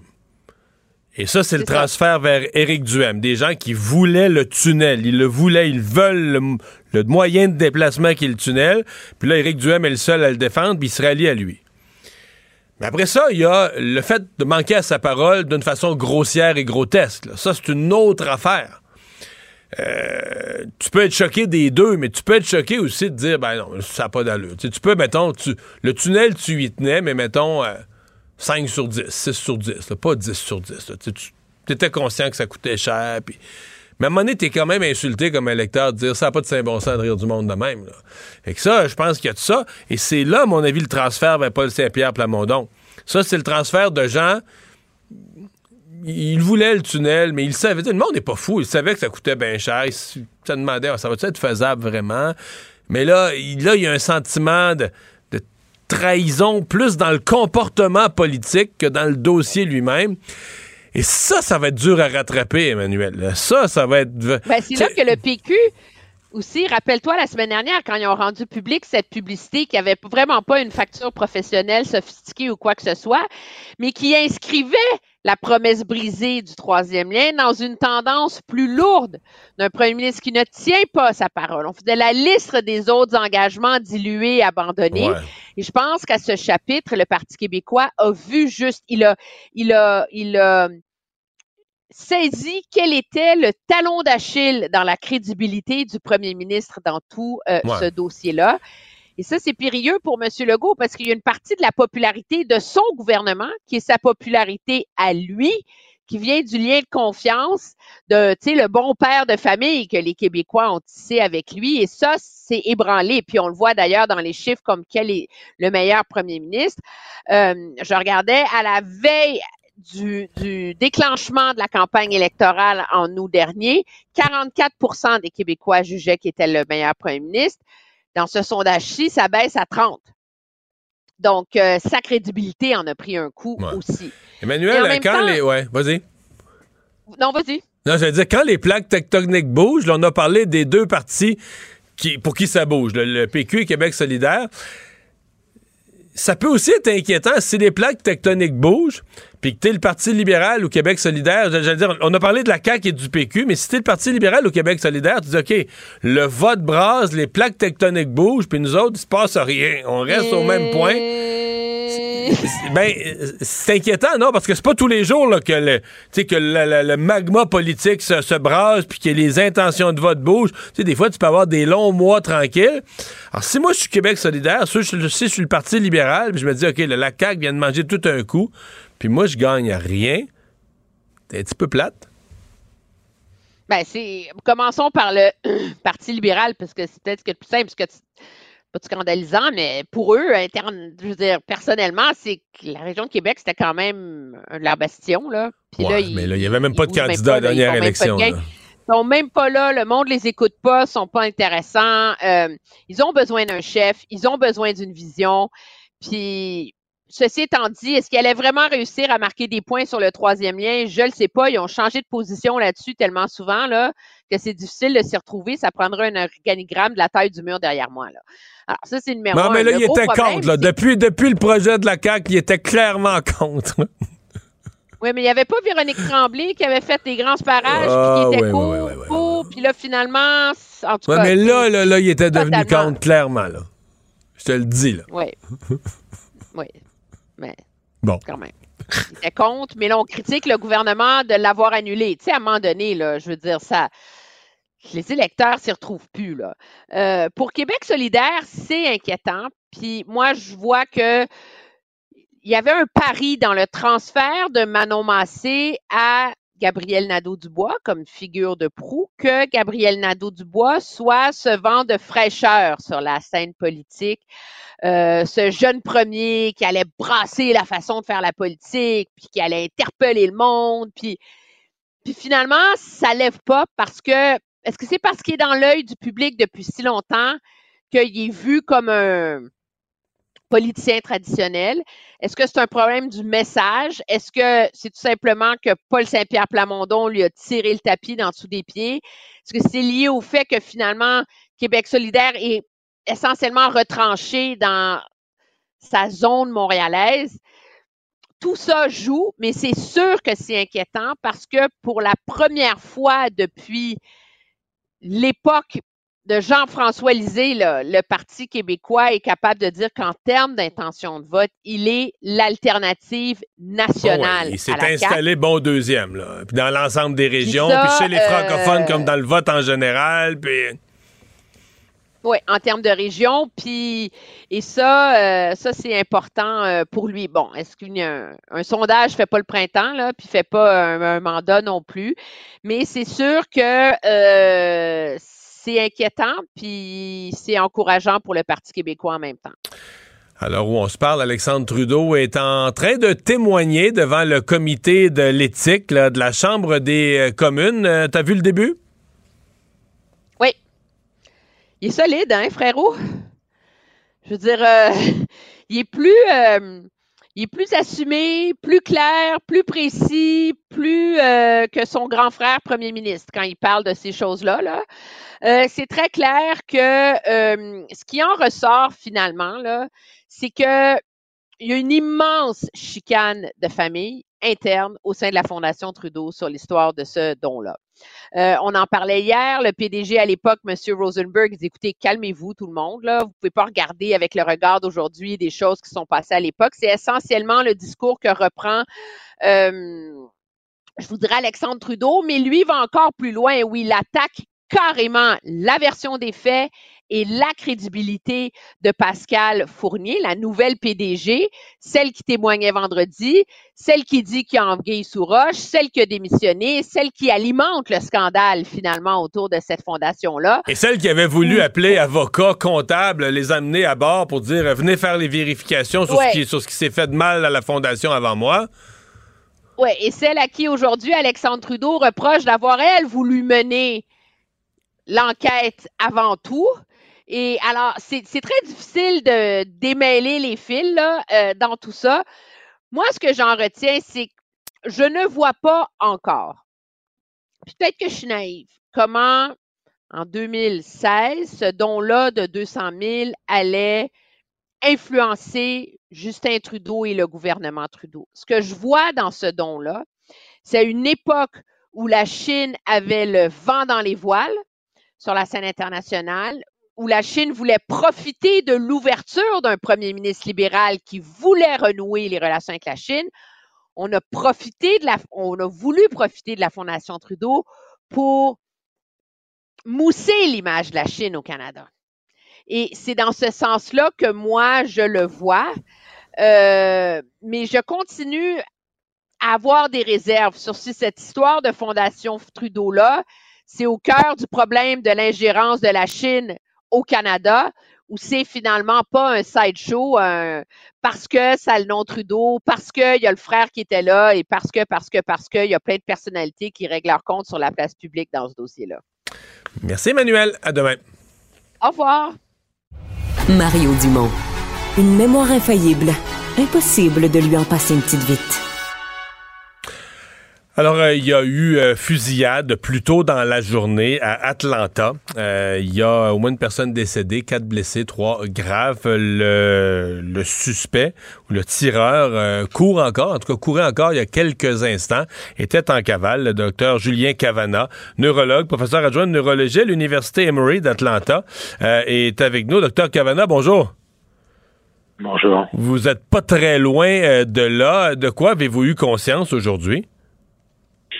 Oh, j'ai eu confiance qu'on se retrouve encore dans une situation euh, de euh, fusillade de masse qui euh, arrive tellement souvent dans ce pays, mais là qui, dans mon cas, arrive dans le quartier où j'habite et en plus dans un lieu de soins puisque c'était dans un centre médical, pas du groupe de santé auquel j'appartiens, mais d'un groupe concurrent, mais, mais néanmoins ami. Donc c'est très choquant. Et voyez, là, on vient d'apprendre que les cinq victimes euh, sont euh, cinq femmes, dont une qui est déjà, déjà décédée. C'est vraiment dur, quoi. Ouais. Euh, c'est sûr que quand on regarde ça du Québec, je pense que vous vous en doutez, quand on voit une fusillade aux États-Unis, sur toutes les lèvres, ce qu'on entend, c'est une autre. c'est un fléau, hein? Je vais vous dire, quand votre équipe m'a appelé un peu plus tôt, j'étais quasiment surpris parce que je me suis dit, ah, est-ce que est-ce qu'un sujet comme ça les, les, va, va les, intéresser? Parce qu'il y en a tellement des fusillades. Et donc, euh, euh, merci de me donner la parole et de et, et de d'ouvrir la conversation sur ce sur ce sujet. Mais effectivement, c'est tellement commun. Donc, euh, qu'est-ce que vous pouvez bien penser du, du, Québec à nous voir nous débattre avec cette question des armes à feu euh, jour après jour, fusillade après euh, après fusillade, avec non seulement une classe politique qui est incapable de réguler la circulation des armes à feu, ce que tous les pays développés ont réussi à faire, mais qui prend des mesures pour aggraver les choses.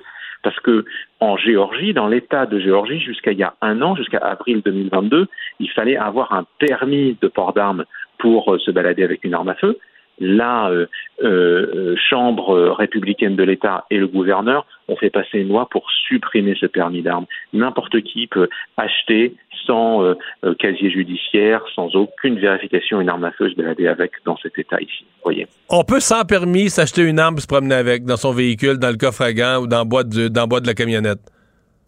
Et même si on n'est pas de l'État de Géorgie, même si on visite d'un autre d'un autre État, ça pose pas de problème non plus.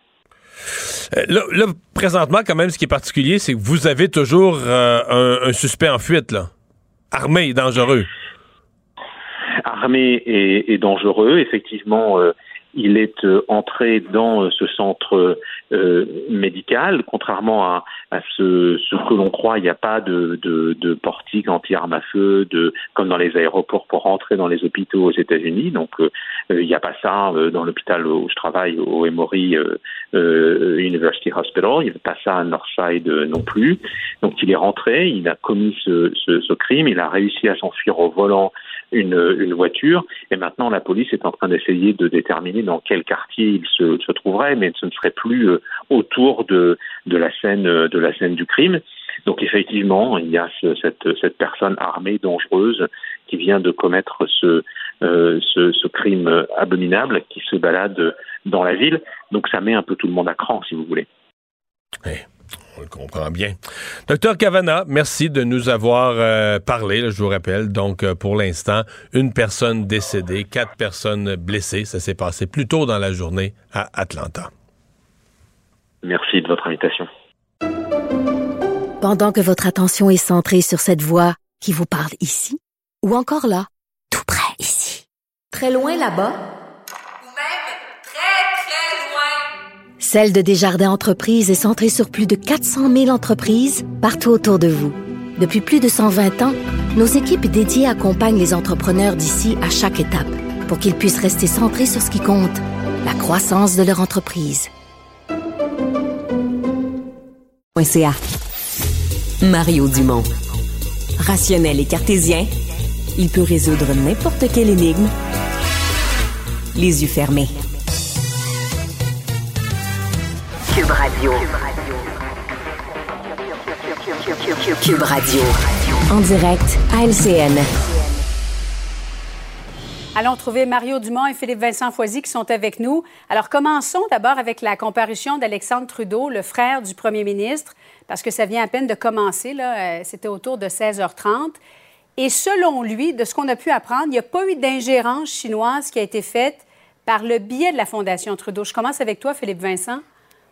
Oui, donc euh, selon Alexandre Trudeau, en fond, tout a été fait euh, selon les règles de l'art. Ouais. Il dit ultimement le vrai problème, c'est un problème de gestion. Et euh, il lance, pour utiliser l'expression anglaise, l'ancienne PDG Pascal Fournier en tout l'autobus, professeur de droit à l'Université d'Ottawa. Il dit, dans le fond, tout ça, tout le problème aujourd'hui, c'est dû à Madame Fournier, à une mauvaise gestion, une mauvaise interprétation qu'elle a faite, au fait qu'elle voulait elle-même s'ingérer et elle-même enquêter sur ce don après la sortie de l'article du Globe and Mail, ce qui était contre les pratiques de bonne gouvernance euh, assure Alexandre Trudeau. Il dit que le don, la négociation a commencé en 2013. Ça a pris du temps, oui, avant de le signer, mais qu'à aucun moment il y avait désir d'ingérence de la part de ces euh, milliardaires euh, chinois. et il dit que le rapport, qu'en fait, que le journalisme du Globe and Mail est un journalisme médiocre et que c'est faux qu'il y avait ce désir d'ingérence. Donc, on essaie ici de remettre la pâte à dans le tube, le couvercle sur la marmite. Juste que c'est pas juste Mme Fournier là, qui a eu des allégations là-dessus, c'est des allégations qui viennent du ACRS, qui sont sorties à de nombreuses reprises dans le Globe and Mail. Puis là, on avait entendu que c'était la fondation qui avait approché l'université. Finalement, il dit non, c'est l'université qui a approché la fondation. Et il dit aussi qu'en 20 ans, c'est le seul don qu'il a signé. Mario, le fait que ça se soit passé, pas hier, mais il y a de ça plusieurs années, contexte différent, est-ce que les explications d'Alexandre Trudeau sont, sont, satisfaisantes selon toi? Bien, elles vont dans le même sens de celles de M. Rosenberg hier. C'est-à-dire qu'ils disent mm -hmm. les, les l'impression ou ce qu'on avait comme idée de la Chine à l'époque, c'est pas ce qu'on a aujourd'hui. Ouais. Mais ça excuse pas tout, parce qu'on a quand même, il y a quand même à l'époque eu des choses curieuses qui se sont faites. Mettons, ne serait-ce que les reçus d'impôts, puis à quelle adresse on les fait. Il semble avoir eu un petit peu de fling-flang là-dedans. Je dirais les, les trois choses. Euh, la première, c'est qu'il y a clairement un conflit interne majeur à la Fondation. Euh, Madame Fournier avait, elle, son clan, les gens arrivés plus récemment, qui, eux, ont eu l'impression euh, qu'il y a eu des coches mal taillées, puis que là, ils se retrouvaient mêlés à ça. Et ces personnes-là étaient surtout préoccupées par leur réputation, de ne pas être associées à ça. Dans le cas de M. Trudeau, on se rend compte, lui, elle a pris la préoccupation exactement inverse. C'est la Fondation qui porte le nom de son père, tient à rétablir la réputation de la Fondation. Et comme le disait Philippe Vincent, lui, là, Mme Fournier, puis ceux qui ont démissionné avec elle, aucun respect pour eux. Dans sa tête, c'est pas des gens qui ont voulu faire la lumière sur les événements, ce sont des gens qui ont laissé tomber la Fondation. Mais tu sais, des fois, défendre la Fondation, ça peut être aussi défendre l'indéfendable. Donc, euh, voilà les deux, les deux cas. Ans. Une chose plus générale, quand même, qu'il faut dire, c'est qu'Alexandre Mhm. Trudeau euh, témoigne avec euh, tout un aplomb et toute une confiance. Oui, là. hein? Oui, oui. Et effectivement. Euh, bon, et ça se poursuit d'ailleurs hein, jusqu'aux alentours de 18h30. L'abandon du troisième lien, ça fait très mal à la CAQ dans la région de Québec. C'est ce que révèle le sondage léger TVA Nouvelle. La CAQ qui passe de 40 à 26% c'est moins 14% Est-ce que vous vous attendiez à une chute aussi euh, vertigineuse, Philippe Vincent, d'abord? Oui, dans la région de Québec, euh, on s'attendait à ce que ça fasse mal. Donc, euh, c'est pas une énorme surprise. Au national, ça se traduit par une baisse de, de 4 points. C'est pas la fin du monde pour la CAQ. Il y a quelques années, on était descendu aussi à 36% dans les intentions de vote. C'est vraiment dans la grande région de Québec. Il y a deux surprises là-dedans. C'est qu'Éric Duhem fait pas le plein total des appuis de la CAQ. là. On est allé chercher six points seulement. Et l'autre surprise, c'est que c'est le Parti québécois qui coiffe euh, la CAQ dans la Mhm. grande région de Québec. Comme quoi, euh, il y a des électeurs caquistes qui ne vont pas aller directement chez les conservateurs, qui vont préférer le Parti québécois. Et ça, ça a de quoi inquiéter quand même euh, la CAQ. Alors oui, là, c'était en, plein, en pleine annonce du troisième lien. Donc, on peut s'attendre à ce qu'il y ait de la frustration. La vraie question, c'est dans le prochain sondage, est-ce que cette baisse-là va se cristalliser? Est-ce qu'elle va se poursuivre ou se stabiliser? Ou sinon, c'était juste momentané, le temps d'une décision politique un peu triste. En même temps, le troisième lien, c'était tellement gros, tellement fort, que je doute qu'on soit capable de tourner la page ouais. d'ici quelques mois dans la région. là. Mario, ça a inspiré ceci à- au député Pascal Bérubé. On va l'écouter ensemble.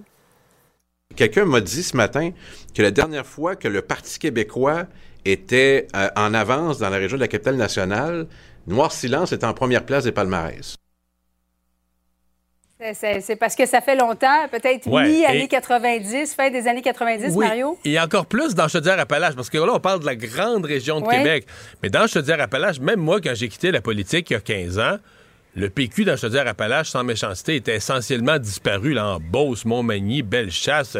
C'était le PQ, c'était marginal, c'était quelques petits points de pourcentage. Mais donc, si vraiment là, les chiffres, parce que là, c'est une première fois, oups, le PQ en avance dans la région de Québec, mais si ces chiffres devaient se consolider, là, pour le Parti québécois et pour Paul Saint-Pierre Plamondon, ce serait tout un exploit.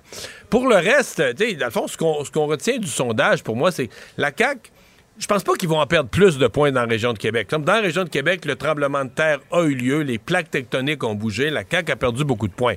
Pour moi, la grande question, c'est quand on va voir les prochains sondages, est-ce que l'image de la CAQ affectée, la parole, t'as manqué à ta parole, est-ce que tous ces éléments-là vont avoir un impact sur la, la perception que les gens des autres régions vont avoir de la CAQ et que la CAQ va continuer à descendre dans les sondages? L'autre grand fait du sondage, c'est que c'est pas des bonnes nouvelles du tout, du tout pour les libéraux et pour Québec solidaire non plus. Parce que quand il y a autant de mouvements politiques, autant, tu sais, quand il y a autant de brasses camarades, là, que le magma, comme, comme on dit, que le jello bouge, et que toi, il se passe rien pour toi, tu gagnes rien, c'est pas bon. là. Donc, je suis convaincu que chez les libéraux et chez Québec solidaire, on est très déçus du sondage. Et pour la première fois, sincèrement, on voit les intentions de vote présentement. Ça fait vraiment longtemps qu'on n'a pas eu un parti qui est comme bon deuxième, qui est clairement deuxième, qui est clairement l'alternative. Donc, c'est vraiment d'excellentes nouvelles pour, euh, pour Paul Saint-Pierre Plamondon. Et Philippe Vincent, données qui sont éphémères ou c'est un, un réel drapeau rouge, selon toi, pour la CAQ et pour Québec solidaire et pour les libéraux aussi? Ben oui, oui, parce que oui, parce que ça bouge pas, oui, parce que Ouais. la CAQ perd certains points. En même temps, à 36% euh, on va pas paniquer, là, on pèse pas sur le bouton panique du côté de la dire, à ce pourcentage de vote-là, il y aurait à peu près le même nombre de députés ou presque qui gagnerait l'élection de façon majoritaire. Donc, il faut pas paniquer. Ceci dit, il va falloir regarder le prochain. Et si ça baisse encore au national, s'il y a ce dé- désengagement un petit peu dans chaque région et que ça commence à s'effriter. Et quand ça commence à s'effriter puis que la tendance est à la baisse, c'est pas une bonne tendance. On a l'histoire de Geneviève Guilbeault qui trouvait des petits mots dans les crédits. Puis quand, quand, ça va mal. Amour de la langue la française. Oui, oui, oui, oui, c'est ça. Mais quand ça va mal, la roue va mal. Quand ça va bien, la roue va bien. Regardez avec Paul Saint-Pierre Plamondon. Hum, c'est une la palissade.